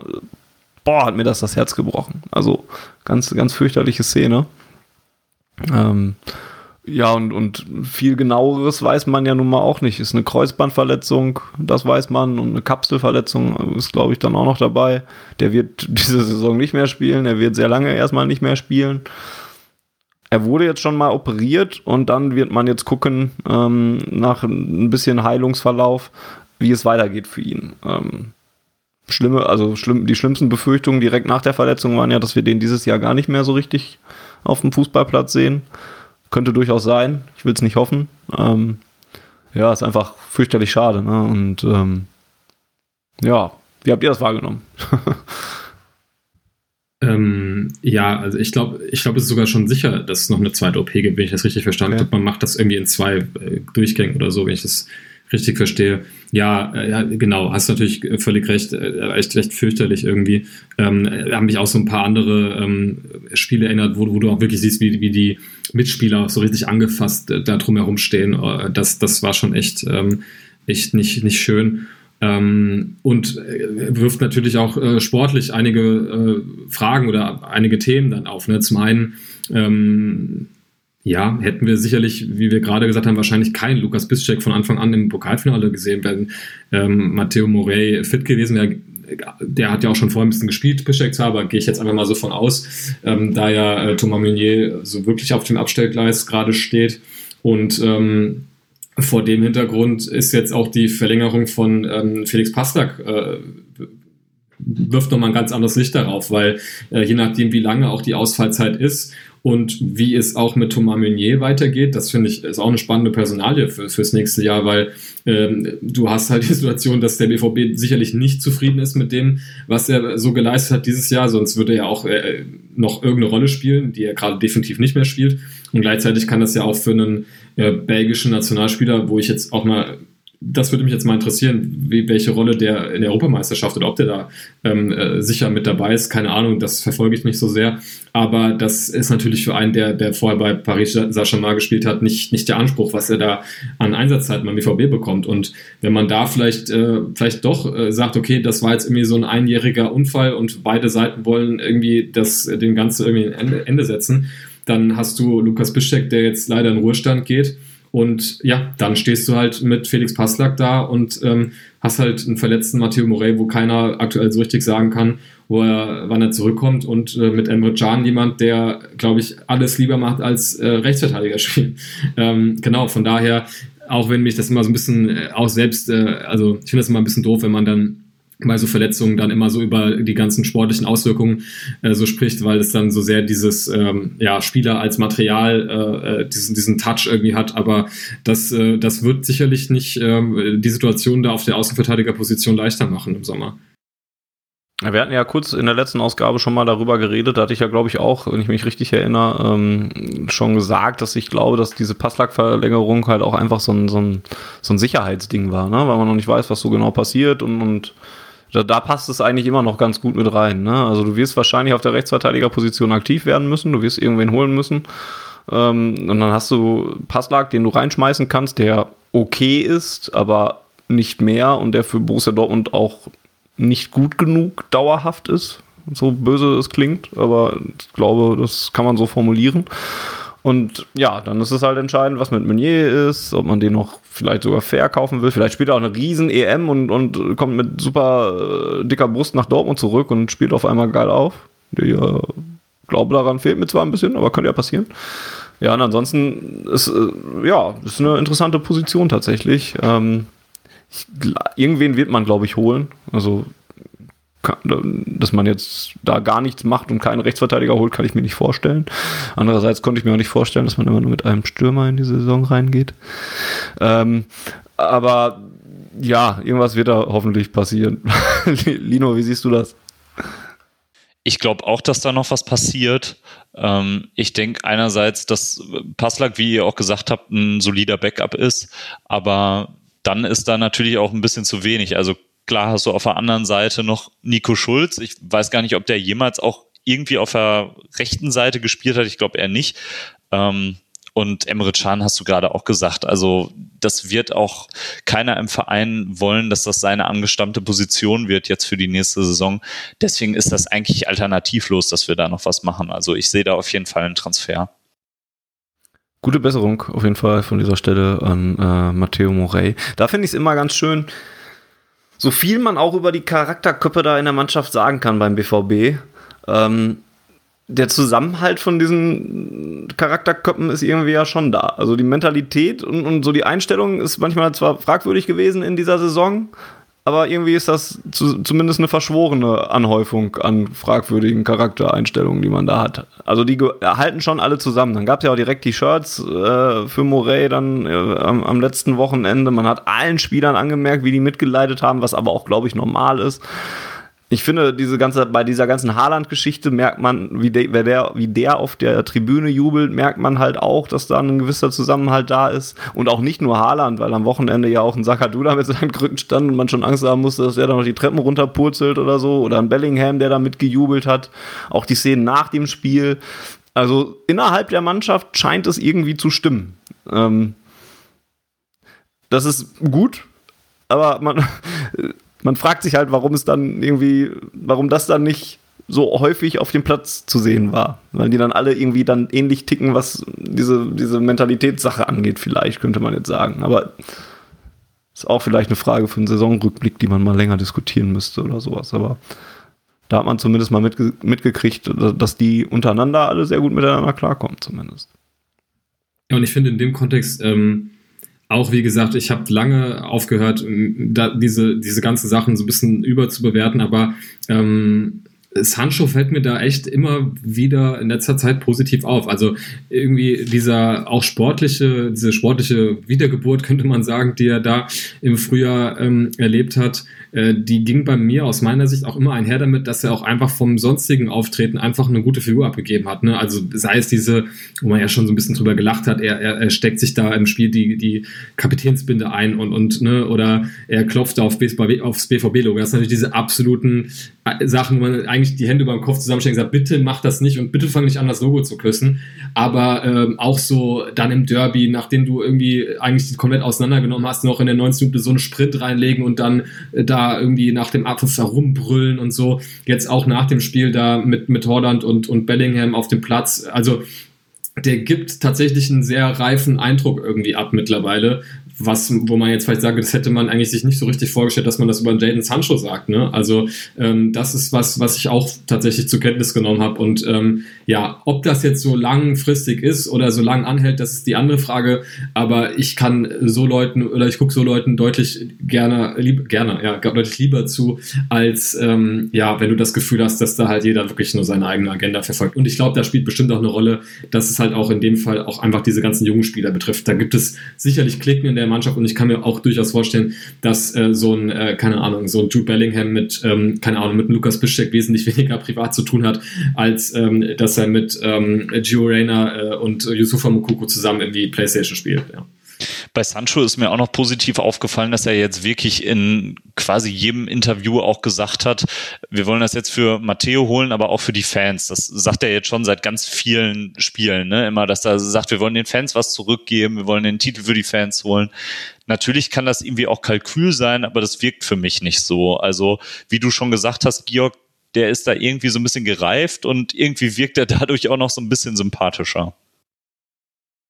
Hat sogar ich glaube auch im Verhältnis, äh, sorry, zu den, zu, den an, zu den noch jüngeren Spielern. Ich glaube, das spielt auch wirklich eine Rolle. Also ich glaube, dass Sancho, äh, glaube ich, sich charakterlich oder auch von seiner Rolle im Mannschaftsgefüge auch einfach dadurch verändert hat, was du nämlich sagst, Lino, nämlich, dass, dass einfach noch jüngere Spieler dazugekommen sind, wo man auch jetzt bei Twitter irgendwas über, also der nennt dann irgendwie Jude Bellingham irgendwie Kid, wo ich mir denke, so ja, okay, du bist halt irgendwie drei Jahre älter und bist auch noch ein Kind irgendwie.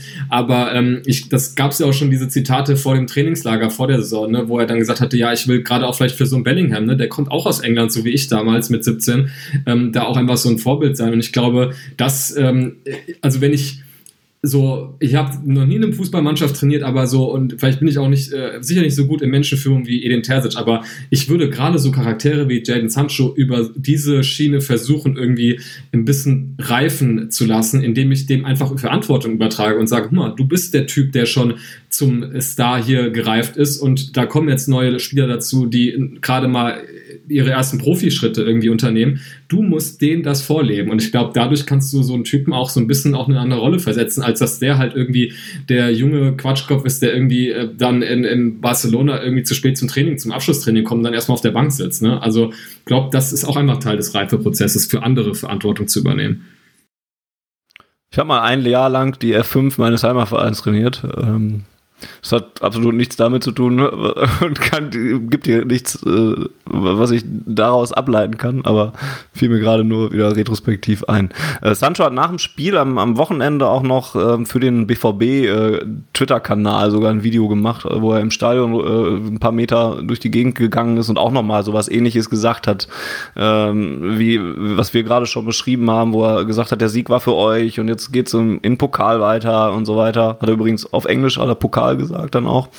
Ähm, und, und wir versuchen da weiter alles, um das für euch zu holen oder so. Ist tatsächlich eine interessante Beobachtung. Ähm, all diese Dinge, diese positiven Charaktereigenschaften sieht man natürlich dann auch immer meistens dann, wenn es gut läuft gerade wieder. Ne? Also so wie jetzt in der Phase, ähm, wo, wo, wo Siege eingefahren werden, fällt es vielleicht ein bisschen leichter, da positiv drauf zu blicken. Ähm, ja, mal schauen. Vielleicht ist Jaden Sancho doch noch nicht im Sommer weg. Man weiß es nicht. Wie ist deine Trainerkarriere sportlich so gelaufen, Fanny? Naja, es war eine F5. Da, da waren jetzt nun mal auch nicht, also erstens ist das ja noch ein Jahrgang, wo äh, nicht viel Wert auf Ergebnisse liegt. Zweitens waren die Ergebnisse auch immer relativ schlecht. Also, weil, weil das Spielermaterial auch nicht gut war, ähm, was ich da zur Verfügung gestellt gekriegt habe. Und dann war sie sehr schnell vorbei, vor allem Dingen. Und ich glaube, es war auch für alle Beteiligten besser, dass das dann vorbeigegangen ist. ähm, Gut, weg von meiner Trainerkarriere besser, äh, hin zu einer anderen Trainer- oder, oder Erfolgsgeschichte. Denn die Handballfrauen, das sei vielleicht nur erwähnt, weil wir, glaube ich, alle keine Ahnung von Frauenhandball haben oder dem BVB jetzt da noch nicht so viel gesehen haben in der Saison. Aber Borussia Dortmund ist deutscher Meister 2020, 2021 mit einer übelst dominanten Leistung. Ich bin mir nicht sicher, ob die überhaupt jetzt schon, schon ein Spiel verloren haben in dieser Saison, aber ich glaube, die haben so ziemlich alles weggemäht und sich sogar noch Quarantänen ähm, widersetzt und so weiter und haben dann am Ende, ähm, äh, am, letzten Wochenende tatsächlich den Titel klar gemacht. Ähm, herzlichen Glückwunsch an dieser Stelle. Ähm, ich habe noch hab nichts gesehen von denen, ich bin ehrlich. Ich würde tatsächlich, würde ich mir mal vornehmen, wenn man es wieder darf, mal ein Spiel dazu besuchen. Aber ähm, bisher konnte ich es nicht. Habt ihr schon, habt ihr schon mal irgendwas gesehen von den Damen? Ähm, also ich schon, das ist äh, schon echt lange her und war aber auch so in diesem Kontext, dass äh, es gab mal so eine Zeit, ey, ey boah, lass das mal vor der Clubmeisterschaft, also vielleicht so 2, 8, 9 oder so her sein. Ähm, da war das so ein Fanszene-Ding mal eine Zeit lang. Da gab es dann so ein paar Leute aus der aktiven Fanszene, die da auch immer mal so zu den Handball, also gab es ja, glaube ich, sogar eine Zeit lang, wo das auch äh, wirklich auswärts unterstützt wurde, was halt total geil ist irgendwie, weil dann irgendwelche Leute dann äh, Gott weiß wohin gefahren sind, um äh, dann auch wirklich mal mit, mit einem Bus voll dann irgendwie Handball da zu unterstützen. Und in dem Kontext habe ich es dann auch, auch mehr so aus dem Grund, um mal so ein bisschen diese Atmosphäre aufzuschnuppern. Ich glaube, da spielte auch eine Rolle, dass da ähm, auch so Stadionverbotler mal ähm, äh, halt mitgefahren sind, die natürlich dann auch so denen so ein bisschen dieses Gruppenerlebnis gefehlt hat, um äh, auch denen so ein bisschen da was zu bieten. Und genau, da bin ich einmal in diese Halle da gegangen äh, und ich habe wirklich keine Ahnung von Handball. Aber so, also ich äh, bin ja auch so ein bisschen im Basketball auch verortet und äh, da also so Hallenatmosphäre ist auch irgendwie geil. So, das, da riecht es dann irgendwie nach, nach Wurst und, und, und Käsekuchen oder so. Und ähm, genau, da ist es auch dann recht laut, weil es halt einfach die Akustik hergibt. Und ähm, genau, ist ja auch ein relativ dynamischer Sport, aber ja, mehr, also sportlich kann ich da absolut gar nichts zu sagen tatsächlich.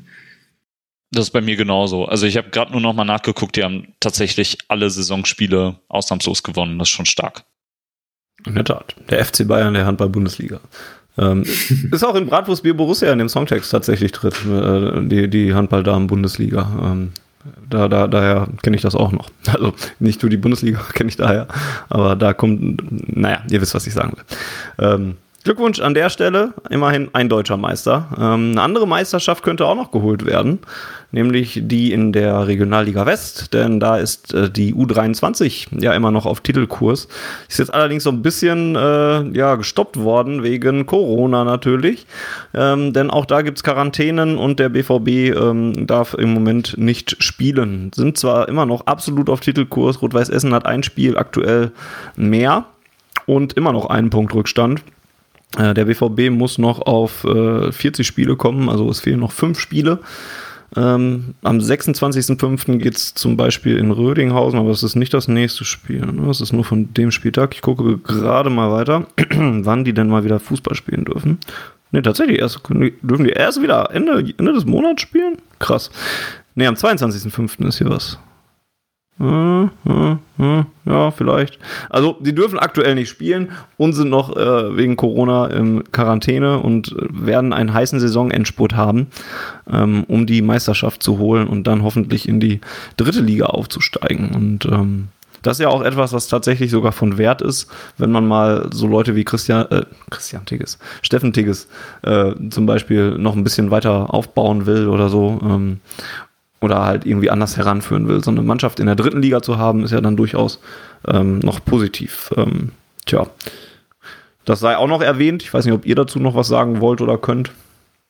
Müssen wir Larissa beim nächsten Mal zu befragen. Die genau. kann bestimmt vielleicht so einen kleinen Amas-Rückblick auch äh, liefern. Aber wie du sagst, ich glaube, das wird echt nochmal haarig jetzt mit der Quarantäne, wobei man jetzt ja auch irgendwie in verschiedenen Ligen gesehen hat, sowohl Hertha, die da gut rausgekommen sind, Kielkast, glaube ich, ich habe jetzt das zweite Spiel nach dem Pokalspiel gar nicht verfolgt, aber die sind ja auch ganz ordentlich aus der Quarantäne rausgekommen. Vielleicht ist es auch eine Gelegenheit, irgendwie nochmal irgendwie noch mal alle Kräfte zu sammeln und dann gibt es einen äh, guten Saisonendspurt und äh, dann, dann klappt das hoffentlich was mit dem Aufstieg. Weil es ja auch gleichzeitig wild ist, äh, wie da dann umgegangen wird, wenn du dir anguckst, dass die Blauen jetzt heute gegen Hertha spielen mussten, obwohl da sieben Spieler in Quarantäne waren und Hertha war zwei Wochen komplett Macht weg. Macht überhaupt keinen Sinn, ne? Ja. Also, pff, ja, ähm, so richtig wettbewerbsmäßig da alles zu vergleichen ist in dieser Saison jetzt nicht. Also die Blauen wären auch so jetzt abgestiegen, das jetzt nicht. Aber ähm, ja, an, an so manchen Stellen, also kann man vielleicht also richtige Wettbewerbsverzerrung ist es, glaube ich, nirgendwo gewesen. Die Kieler werden vielleicht, je nachdem, wie die Saison ausgeht, da retrospektiv auf äh, entweder positiv oder negativ drauf zurückblicken. Ähm, ja, aber es ist halt zumindest komisch und, und auch von außen nicht immer nachvollziehbar.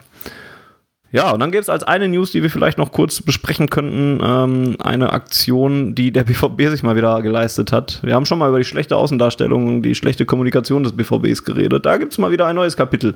Denn der BVB hat also nicht der BVB hat, sondern es wurde ein äh, Trikot geleakt im Internet auf diversen Seiten und man kennt das ja mittlerweile, ähm, dass das auch schon vor der öffentlichen Verkündigung durchs Internet geht und so weiter. Böse Quellen würden behaupten, damit füttert man auch schon mal so ein bisschen vor, ähm, wie das denn so ankommt und ähm, ja, das ist nicht gut angekommen, denn es wurde wohl so ein Pokaltrikot anscheinend sollte es werden, wurde geleakt von Puma, was ja, vor allen Dingen deswegen kritisiert wurde, weil es nicht das Logo des Beispielvereins Borussia von 1909 äh, geziert hat, sondern einfach nur das Puma-Ding. Auf der Vorderseite stand noch Dortmund drauf und das war es dann auch eigentlich im Prinzip. Und ähm, das hat für viel Kritik gesorgt und ähm, es gab ja, gab einen Shitstorm im Internet zumindest einmal, einmal das, ähm, aber auch äh, intern wurde das, glaube ich, kontrovers diskutiert.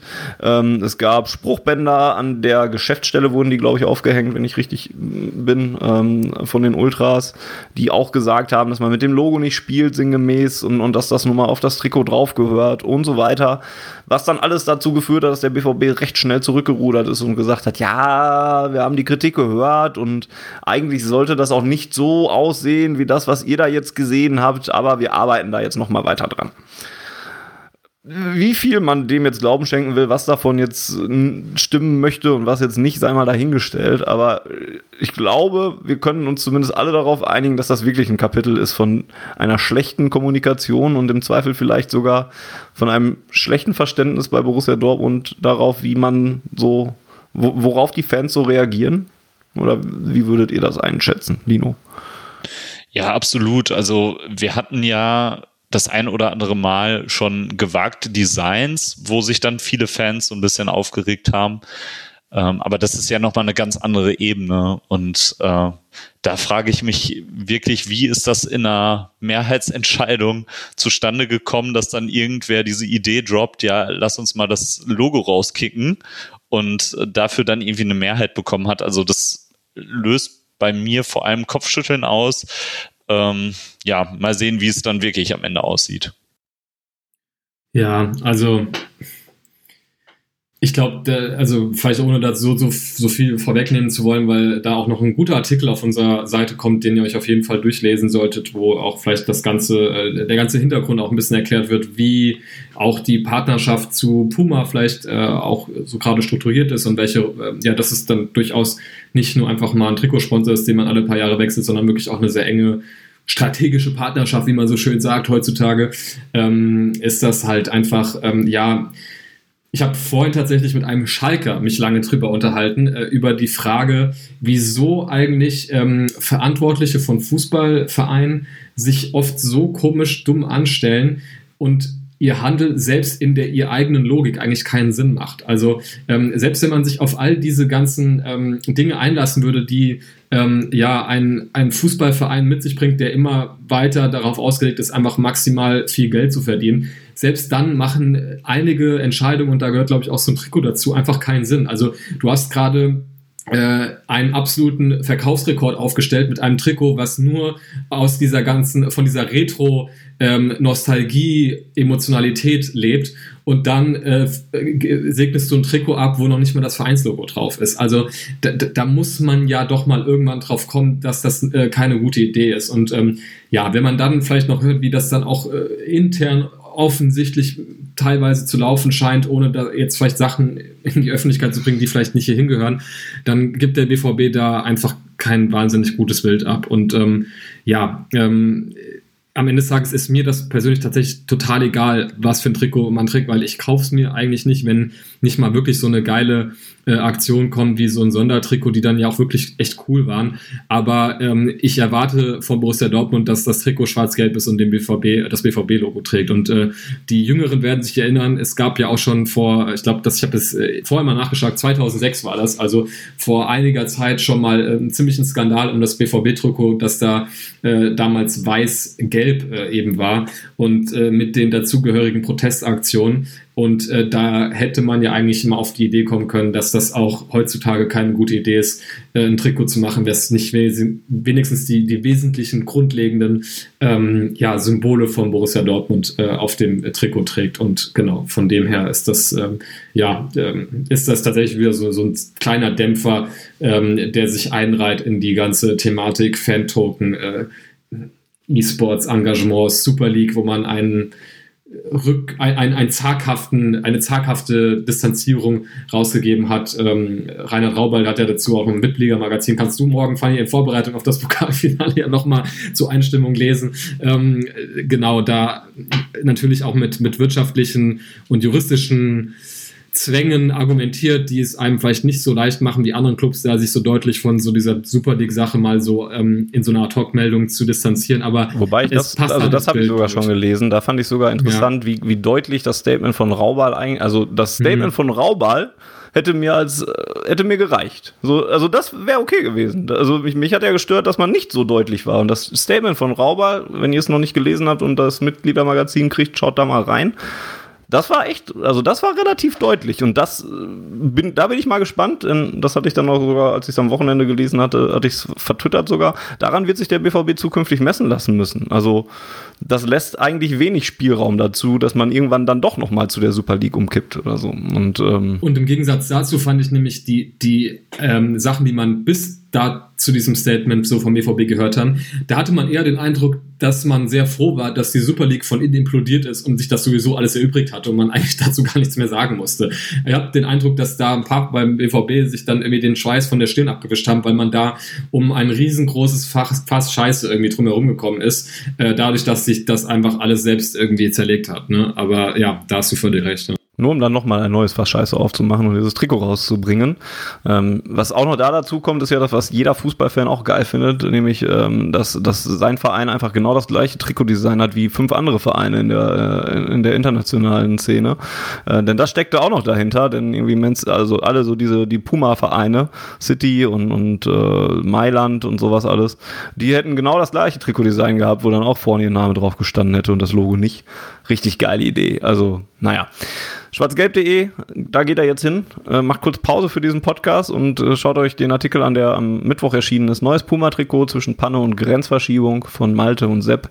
Da wird das Ganze dann auch nochmal aufgenommen äh, und da könnt ihr euch dann auch nochmal ein bisschen darüber informieren und ähm, ja, da wird es einfach nochmal gut zusammengefasst, was da jetzt vielleicht nicht so gut gelaufen ist, um es mal vorsichtig auszudrücken.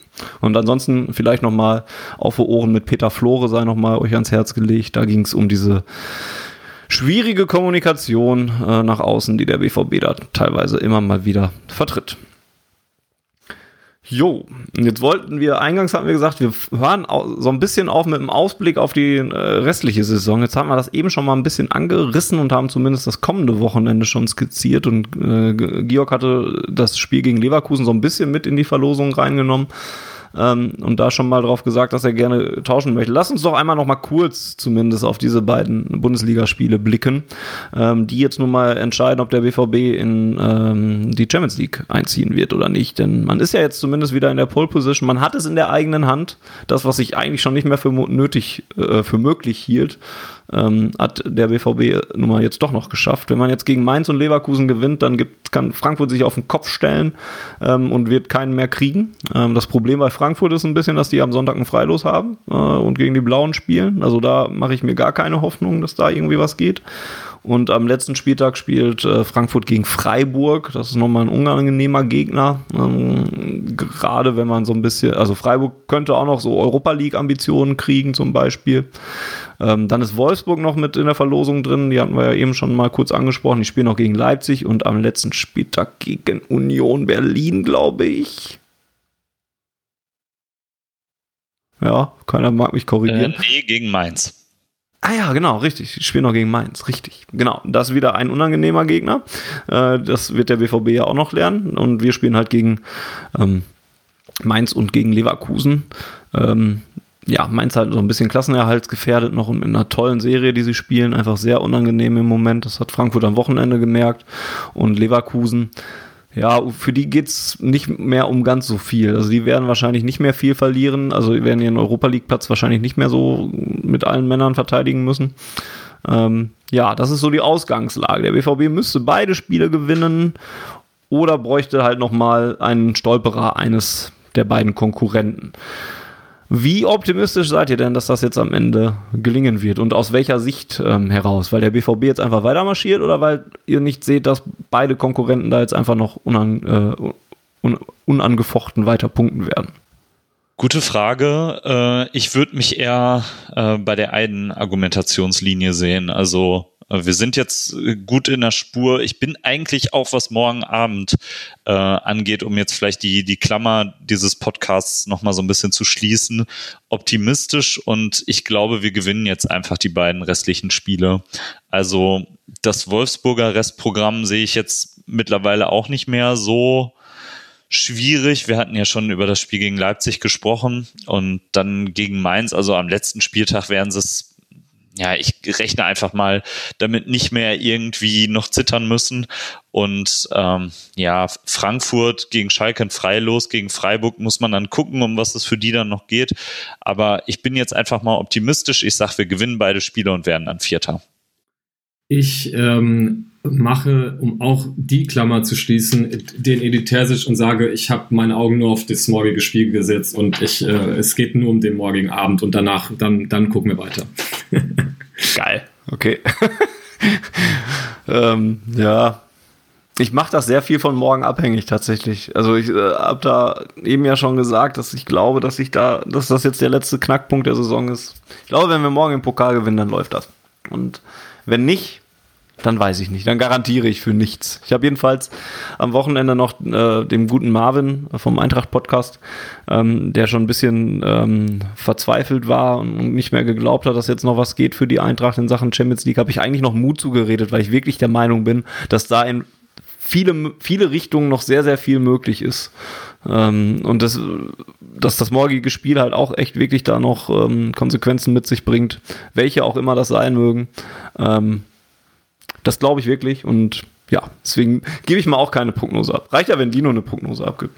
Ja, es war auch clever gemacht von euch, ne? dass, dass ich das jetzt hier erstmal so ein bisschen wegmoderiere und ihr konntet euch da so ein bisschen hinter verstecken, aber es ist schon okay, ich kann damit leben.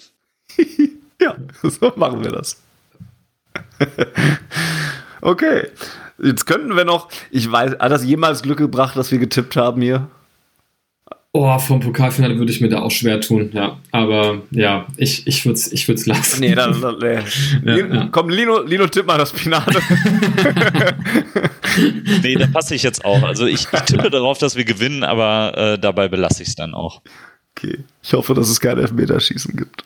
Und ganz im Ernst, also um vielleicht wirklich noch was ernst zu sagen, ich glaube, der BVB ich, wir hatten jetzt ja eben angesprochen, dass, dass man irgendwie den Eindruck hat in der Mannschaft, ähm, da, ist, da ist so ein Ruck irgendwie da durchgegangen, obwohl das so, so ein absolutes Klischee-Wort ist. Aber ich glaube, die sind irgendwie auf einer Mission jetzt. Also äh, ich weiß nicht, dieses, dieses, dieses Leipzig-Ding, ne, dann geht der Trainer irgendwie und da wird jetzt auch einiges passieren im Kader. Und ähm, witzigerweise, obwohl du beim BVB immer jahrelang, äh, jahrelang, das Jahr über diese Störgeräusche, was Transfer hattest, ist es jetzt gerade irgendwie, dass der BVB in jeglicher Personal sagt, nö, nö, das, das läuft alles nächstes Jahr. Und irgendwie gibt das mir so, so ein Gefühl gerade, dass da, dass, dass die sich zusammenraufen und, und jetzt da irgendwie das Ding holen. Und ähm, was ich vorhin, als ich da meine, äh, meine wöchentliche Kolumne da geschrieben habe, äh, nochmal schockierend feststellen musste, dass Marco Reus halt einfach erst seinen zweiten Titel in seiner Karriere morgen gewinnen kann. Das ist eigentlich so verrückt, ne? weil man ihn, der ist schon irgendwie so lang da, dass man ihn manchmal so gedanklich sogar noch zu dieser Klopp-Generation irgendwie, zu der er natürlich irgendwie auch gehört, zählt, aber halt nicht zu der Klopp-Generation, die die Titel gewonnen hat.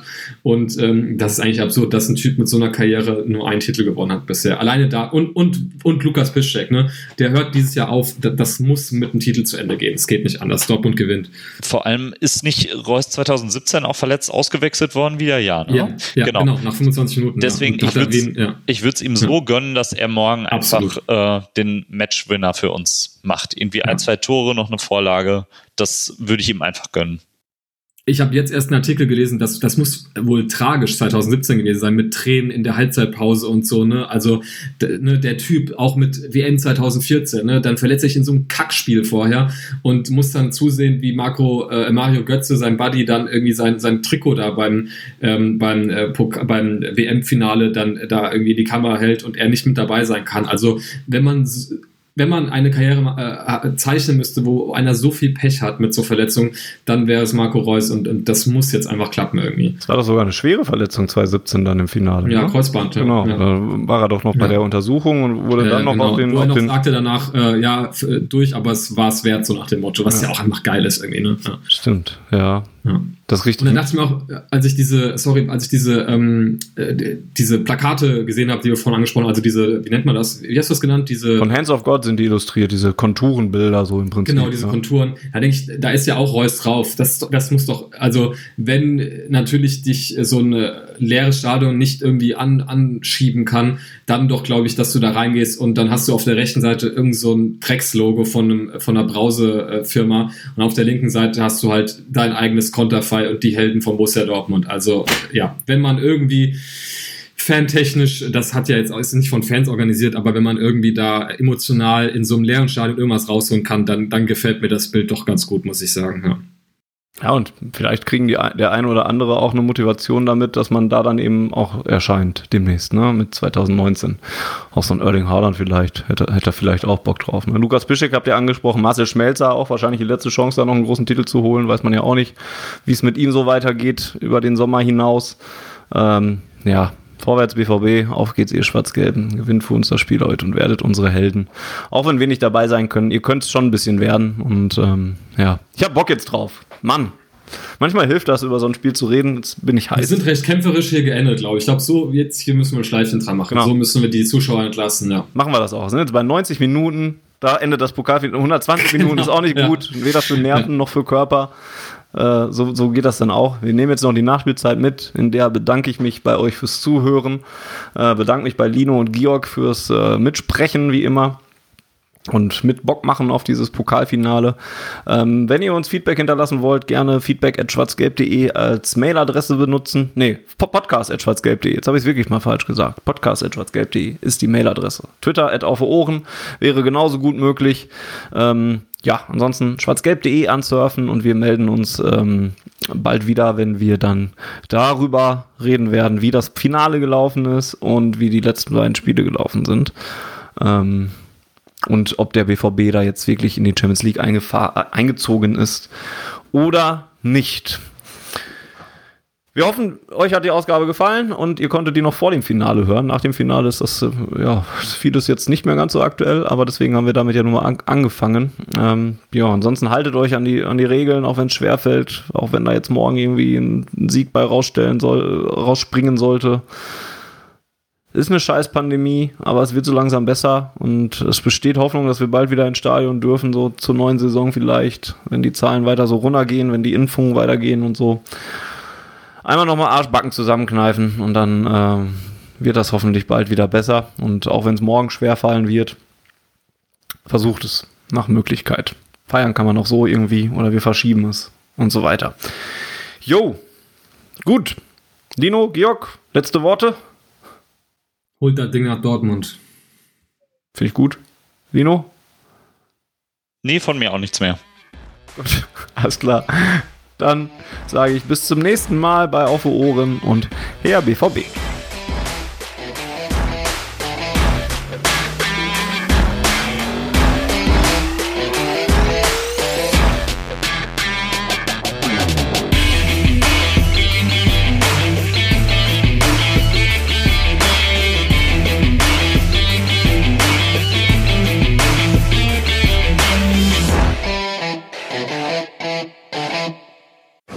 Zuhörerzahl, wie immer präsentiert von schwarzgelb.de, dem Fanzine über Borussia Dortmund. Auf Ohren bedankt sich bei 19.009 Zuhörern ausverkauft.